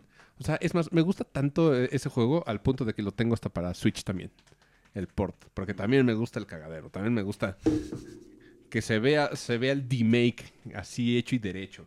Es más, esta cosa es como, no es- sería un guilty pleasure si me sintiera culpable de jugarlo, pero lo disfruté tanto que dije, mi madre, Cry 6. Far Cry 6. Lo defendería. Tiene un perro salchicha como mascota. de- Sí. está, está buenísimo. Y aparte de todo, yo no jugué single player, me divertí mucho. Creo que es online co-op. seguramente nos divertiríamos mucho si lo jugáramos. En- online en algún momento. Sí, sí, por favor, tienes que hacerlo. Está muy divertida esta cosa. Pero tienes que saber a qué vas. Eso es lo, lo importante de esto. Creo que también nosotros tenemos suficiente bagaje para decir, ok, esto es Ubisoft. Sé que no es... eh, Lo mejor del mundo. Sí, o sea, sé que no es pan de, de- del globo. eh, sé que no le pusieron mantequilla, pero, pero no está tan mal. Pero, pero sabe rico. Sí, pero no está tan mal. Sé que se hace duro al, al día siguiente, pero no está tan mal. No está tan mal, ¿sabes? Ah, en, en 10 años probablemente diga, ay, qué feo envejeció. Esto sí no me cabe ninguna duda. Pero de momento dije, ¿cómo me divertí jugando Ubisoft? Ah, pero sí, también tienes que empezar a elegir qué vas a jugar con tu tiempo. Y, y creo que la página que más me ayuda a tomar una decisión hoy en día para comprar algo nuevo es How Long to Beat. Sí. Sí, me, me pasa igual. Luego digo, a ver, ¿cuánto me va a tardar en pasar este juego? Yo también lo hago eso. Sí, pero sí lo voy a jugar. Con el backlog. Cuando organizo el backlog, sí es como de, a ver, ¿cómo va a estar? Ahorita cómo vienen los tiempos. Y ya reviso, no, pues este dura, que te gusta? 10 horas, este 24 horas, este 150, entonces es como de, va. El, el de Ahorita- 150 lo echas para atrás. Como en enero. Ahorita tengo COVID. Puedo jugar a mis anchas. A mis anchas. Mundo abierto, sí, Sonic Mundo- Frontiers. Sonic sí, Frontiers. claro. Oye, eh, yo siempre les recomiendo a los que están batallando con su backlog una aplicación que se llama Game Tracker. Ah, esa ya te viene con información de cuánto dura el juego. Es gratuita. Entonces tú ahí pones como en categorías de Play Next ah, o Now Playing, colección, o sea, también como para que puedas archivar tu, tu colección de lo que has jugado. Eh, le puedes poner calificaciones y demás. Entonces, eh, es una gran herramienta para, para lidiar con el backlog y hacer planeación. Porque dices, esto me va a tomar tantas horas. Digo, yo sabía que empezar Persona y terminar Persona 5, Royal, me iba a tomar un montón Sí, de pues- tiempo y dije, Yo te dije. febrero, este es el momento porque febrero no, no me representa tantas compras de juegos. Hogwarts Legacy salió a un precio prohibitivo, Así en cuanto salió. Yo ni siquiera lo- 1800 pesos. No seas 700, 1700. 1800 en Game Planet. La versión Ah, estándar. 1700. No puedo hablar, solo pienso en groserías. Sí, sí, así es. Ah, ahorita ya bajó porque es un juego de Warner, pero eh, es, es- es prohibitivo, de verdad. Dices, incluso digital está en la misma, en el mismo precio. Dije, no, no, Solo, forma. solo en PC está barato. Sí. O digital que cuesta 850 pesos. No, mil pesos. 999. Sí, mil pesos. Pero aún así es un montón. Dije, no, de salida no lo voy a jugar. Es la... Y me dolió mucho porque yo soy Potterhead a, Y- a morir, ¿eh? Y vale mucho la pena el juego. Sí, yo, yo sé, pero aún así, o- 1800 pesos dije, es un madrazo que ahorita no quiero, no quiero soportar económicamente.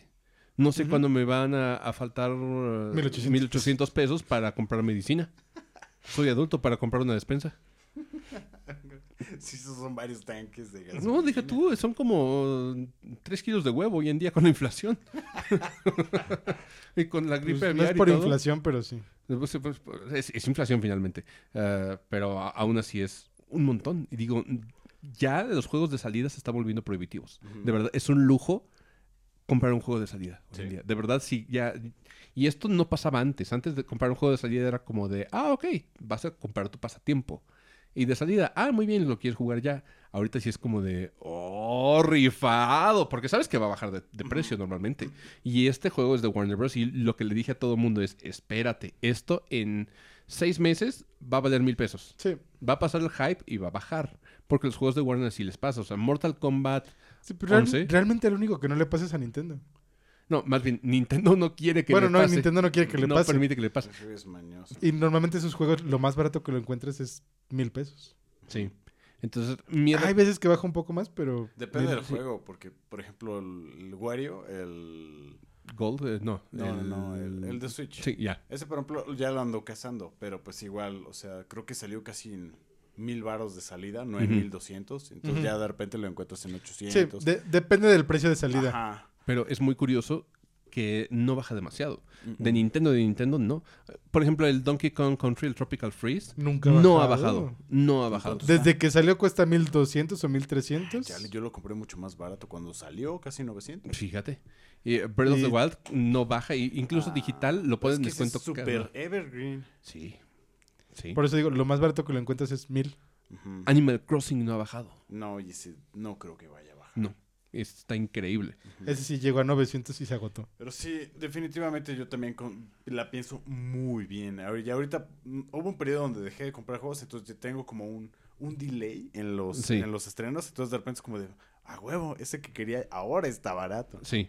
Pero, por ejemplo, también hay que saber cuándo puedes jugar tal cosa. Porque, por ejemplo, ¿qué juego tienes como mucho hype ahorita? Que digas, oh, esto va a salir y lo quiero ya. Ah, pues entre el No. Zelda y el, este, el Theatrhythm. No, pero Pero si ya salió. Sí, pero Tetrism dices, me voy a esperar un poco. Ajá, o sea, Pero- porque quiero que baje. Ajá. Sí, pero por ejemplo, juegos que digas, me muero por jugar esto y. Y que O digas, sea, me que, lo vas a comprar el día de salida y lo vas a jugar. Sí. Pizza Tower. Ah, no, yo creo que estaría el Zelda en esa posición. Sí. Ahora imagínate. Pero ese estoy casi seguro que sí lo voy a pagar de salida. Yo también, yo también, ya lo tengo preordenado.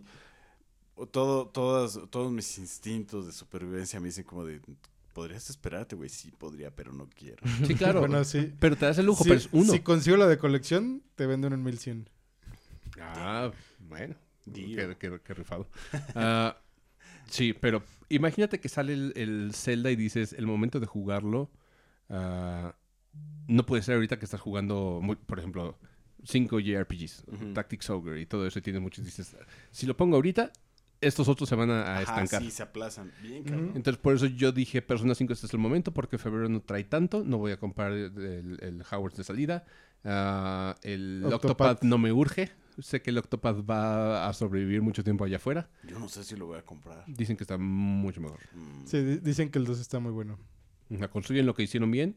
Hay subquests donde sí tienen interacción los personajes, que ese era nuestro, nuestro problema con Octopath. Octopath 1, los personajes sí son ocho, ocho historias, pero nunca tienen una interacción bonita o significativa. O sea, sí tienen ciertos textos donde un güey le da consejo al otro, pero es mínimo, mínimo. Y te las puedes perder bien fácil. Sí, no, tenía como la misma relación que tienen los pasajeros que se van subiendo a un camión urbano. Ajá, ajá. de- de- Nada, más comparten el, trayecto un rato. Sí, de, de vez en cuando un, un cabrón te dice, no esté triste, compa, tenga un pañuelo. O sea, Ajá. no le sufra, compa, y Me, ya. me da cinco varos, algo Ajá, así. algo así.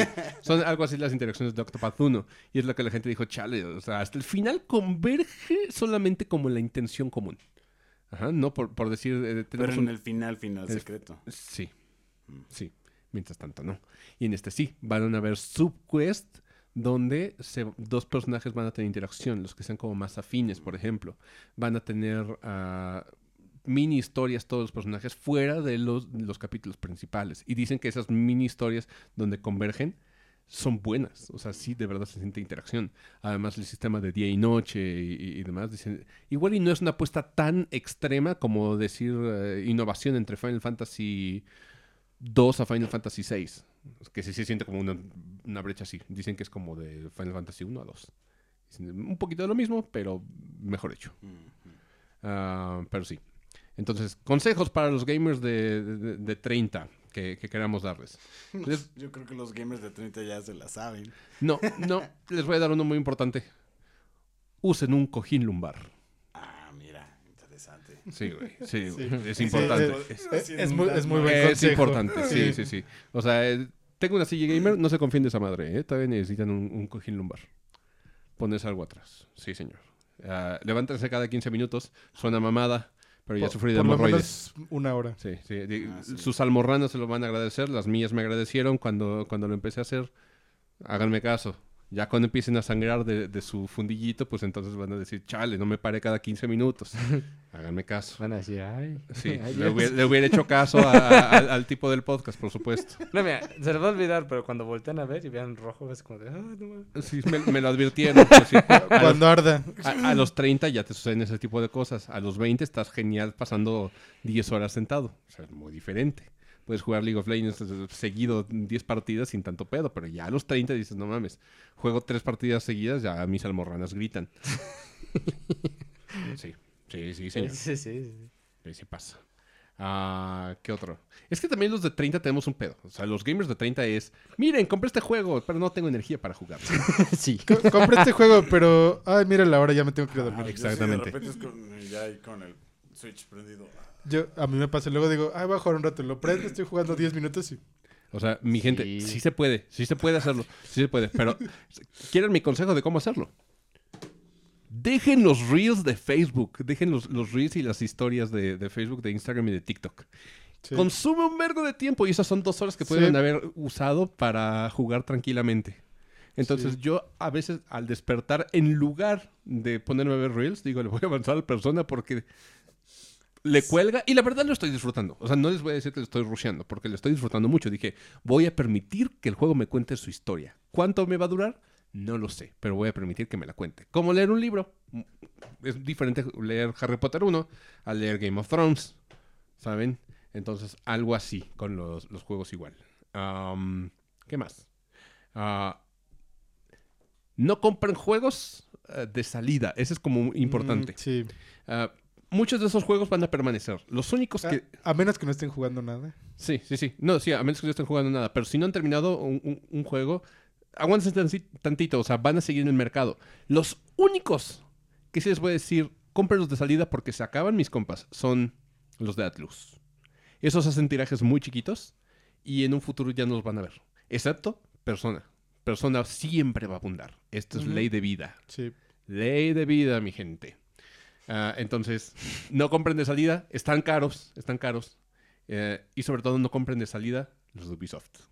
Háganme caso. Ah, sí, Ubisoft. Ubisoft Háganme caso. baja rápido. rápido. Yo todavía me sigo esperando para el Mario Stars of Hope. Sparks. Sparks. Sparks, esa madre. Miren, este yo lo quería porque me mamaba el... el- Y, lo íbamos a comprar de salida. Sí. Eh, Este, el Far Cry 6, me fascinaba por el perrito. Dije, quiero jugar con el, con el maldito perrito. O sea, yo quiero jugar con el salchicha. El salchicha lisiado. ¿Lo has visto? Sí, sí. Chorizo. Sí, Eh, sí, sí, sí. Pero dije, no me urge. Uno. Dos, es de Ubisoft. Ese juego, ¿sabes en cuánto lo compré? 300 pesos en Amazon. No. 300 pesos en Amazon. Así te puedes conseguir un juego de, de Ubisoft. El Mario and, and Rabbids 1 lo conseguí como en 400 pesos en Amazon. Yo creo que pagué como 350. Entonces es prácticamente lo que estoy, lo que quiero pagar por la secuela. Que mira, hay una cuestión. Ah, si me hubieran vendido hasta 600 pesos, pero ya después de jugarlo a 300, digo, ah, pues sí pude haber pagado 600. Igual y me, me, me mamé un poco.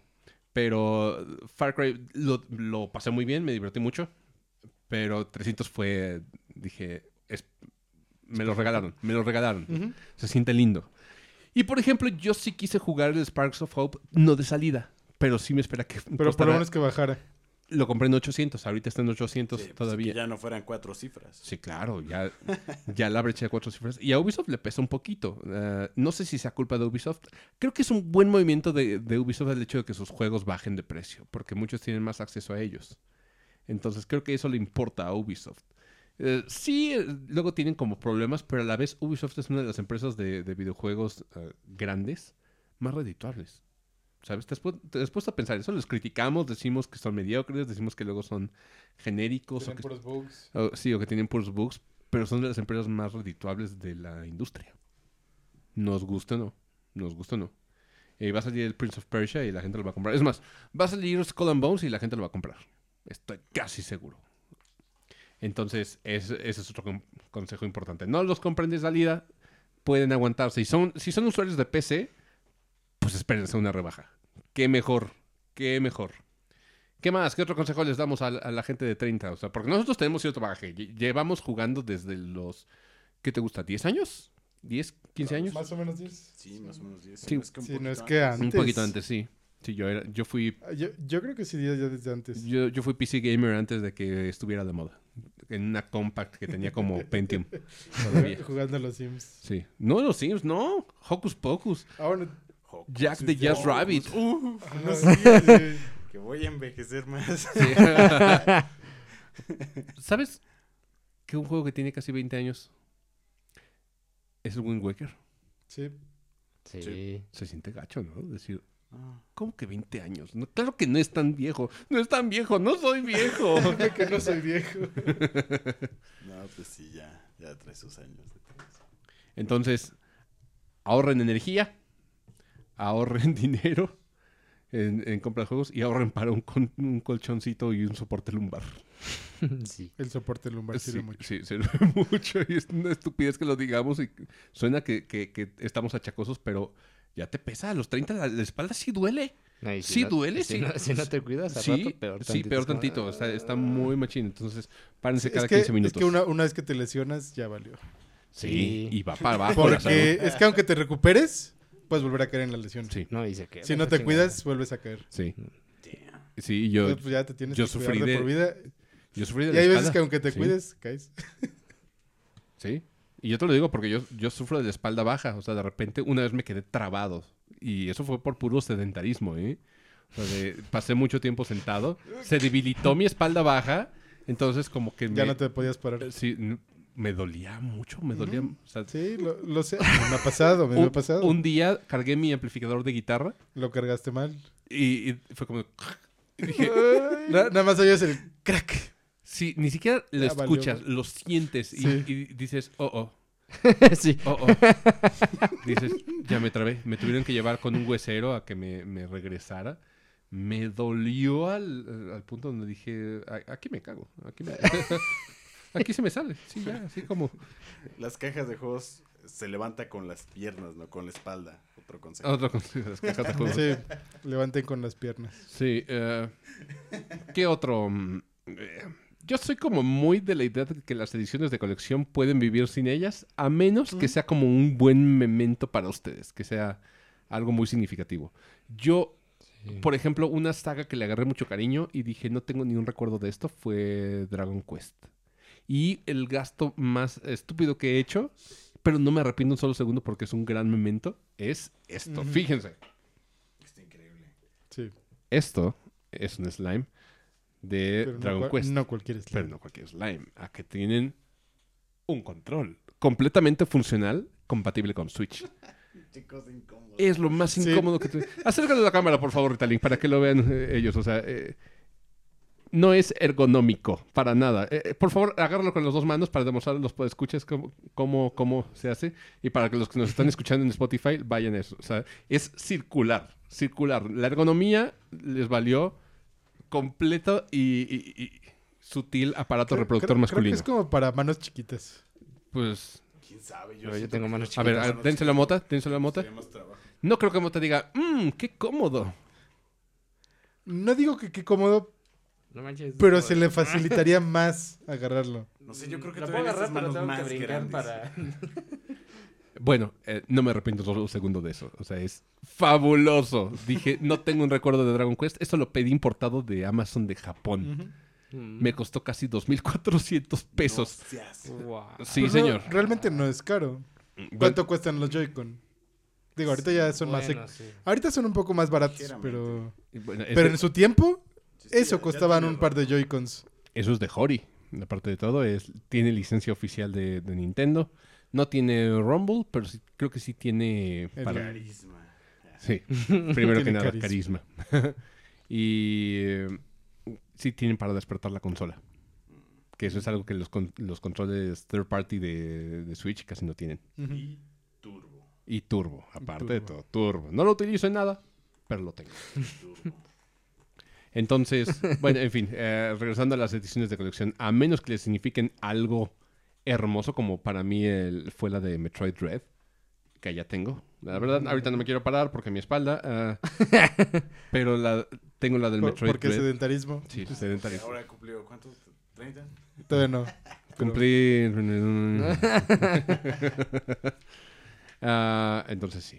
sí. eh, eh, es- eso es lo que pasa cuando cumples 30. Y si estás escuchando y tienes 20 y dices, no me va a pasar, te va a pasar, compa. Si no, no, es cuestión si de no si. haces nada antes, te va a pasar. No, no, no, aunque hagas, o sea, a- a- Te va a te va a pasar. O sea, puedes ser una persona extremadamente deportista, Te va a Es, es lo que te decías, deportivo lo puedes prolongar, pero Sí. No puedes prolongar. te va a pasar. Es inevitable. O sea, a Arnold Schwarzenegger. El, el tipo estaba mamadísimo. Ahorita ya es un viejito chacoso y dices, pues él jaló pesos y todo. Le llegó la flacidez. Ni modo. Te llega. Te llega. Entonces, bueno. Gente, hemos pasado la marca de los 100 minutos. Procuramos no extendernos de más porque luego lo, lo sienten un poquito pesado. Ah, gracias por sintonizarnos, ya sea en Facebook o eh, vernos a través de Facebook, ya sea que no estuvieran en vivo o estuvieran un ratito. Pueden verlo en el archivo, ahí va a estar en la página. Por supuesto, con edición y demás lo pueden encontrar en Spotify. Fuera de costo, o sea, el, el podcast no cuesta, no tiene ningún tipo de suscripción, es gratis, pueden escucharlo en Spotify, Amazon, eh, ¿qué más? Apple, ¿qué más estamos, Emilio? Eh, No me acuerdo, estamos en varias plataformas de audio. Mm, de Yo solo recuerdo esas tres. Ah, muchas gracias por sintonizarnos. Emilio, Mota, Rita Link, qué gusto, qué gusto que están con nosotros para celebrar el Un segundo placer, episodio. Gracias por invitarnos. Sí, no, gracias. Y aquí nos veremos en la próxima emisión de N-Shape Boombox. Hasta la próxima.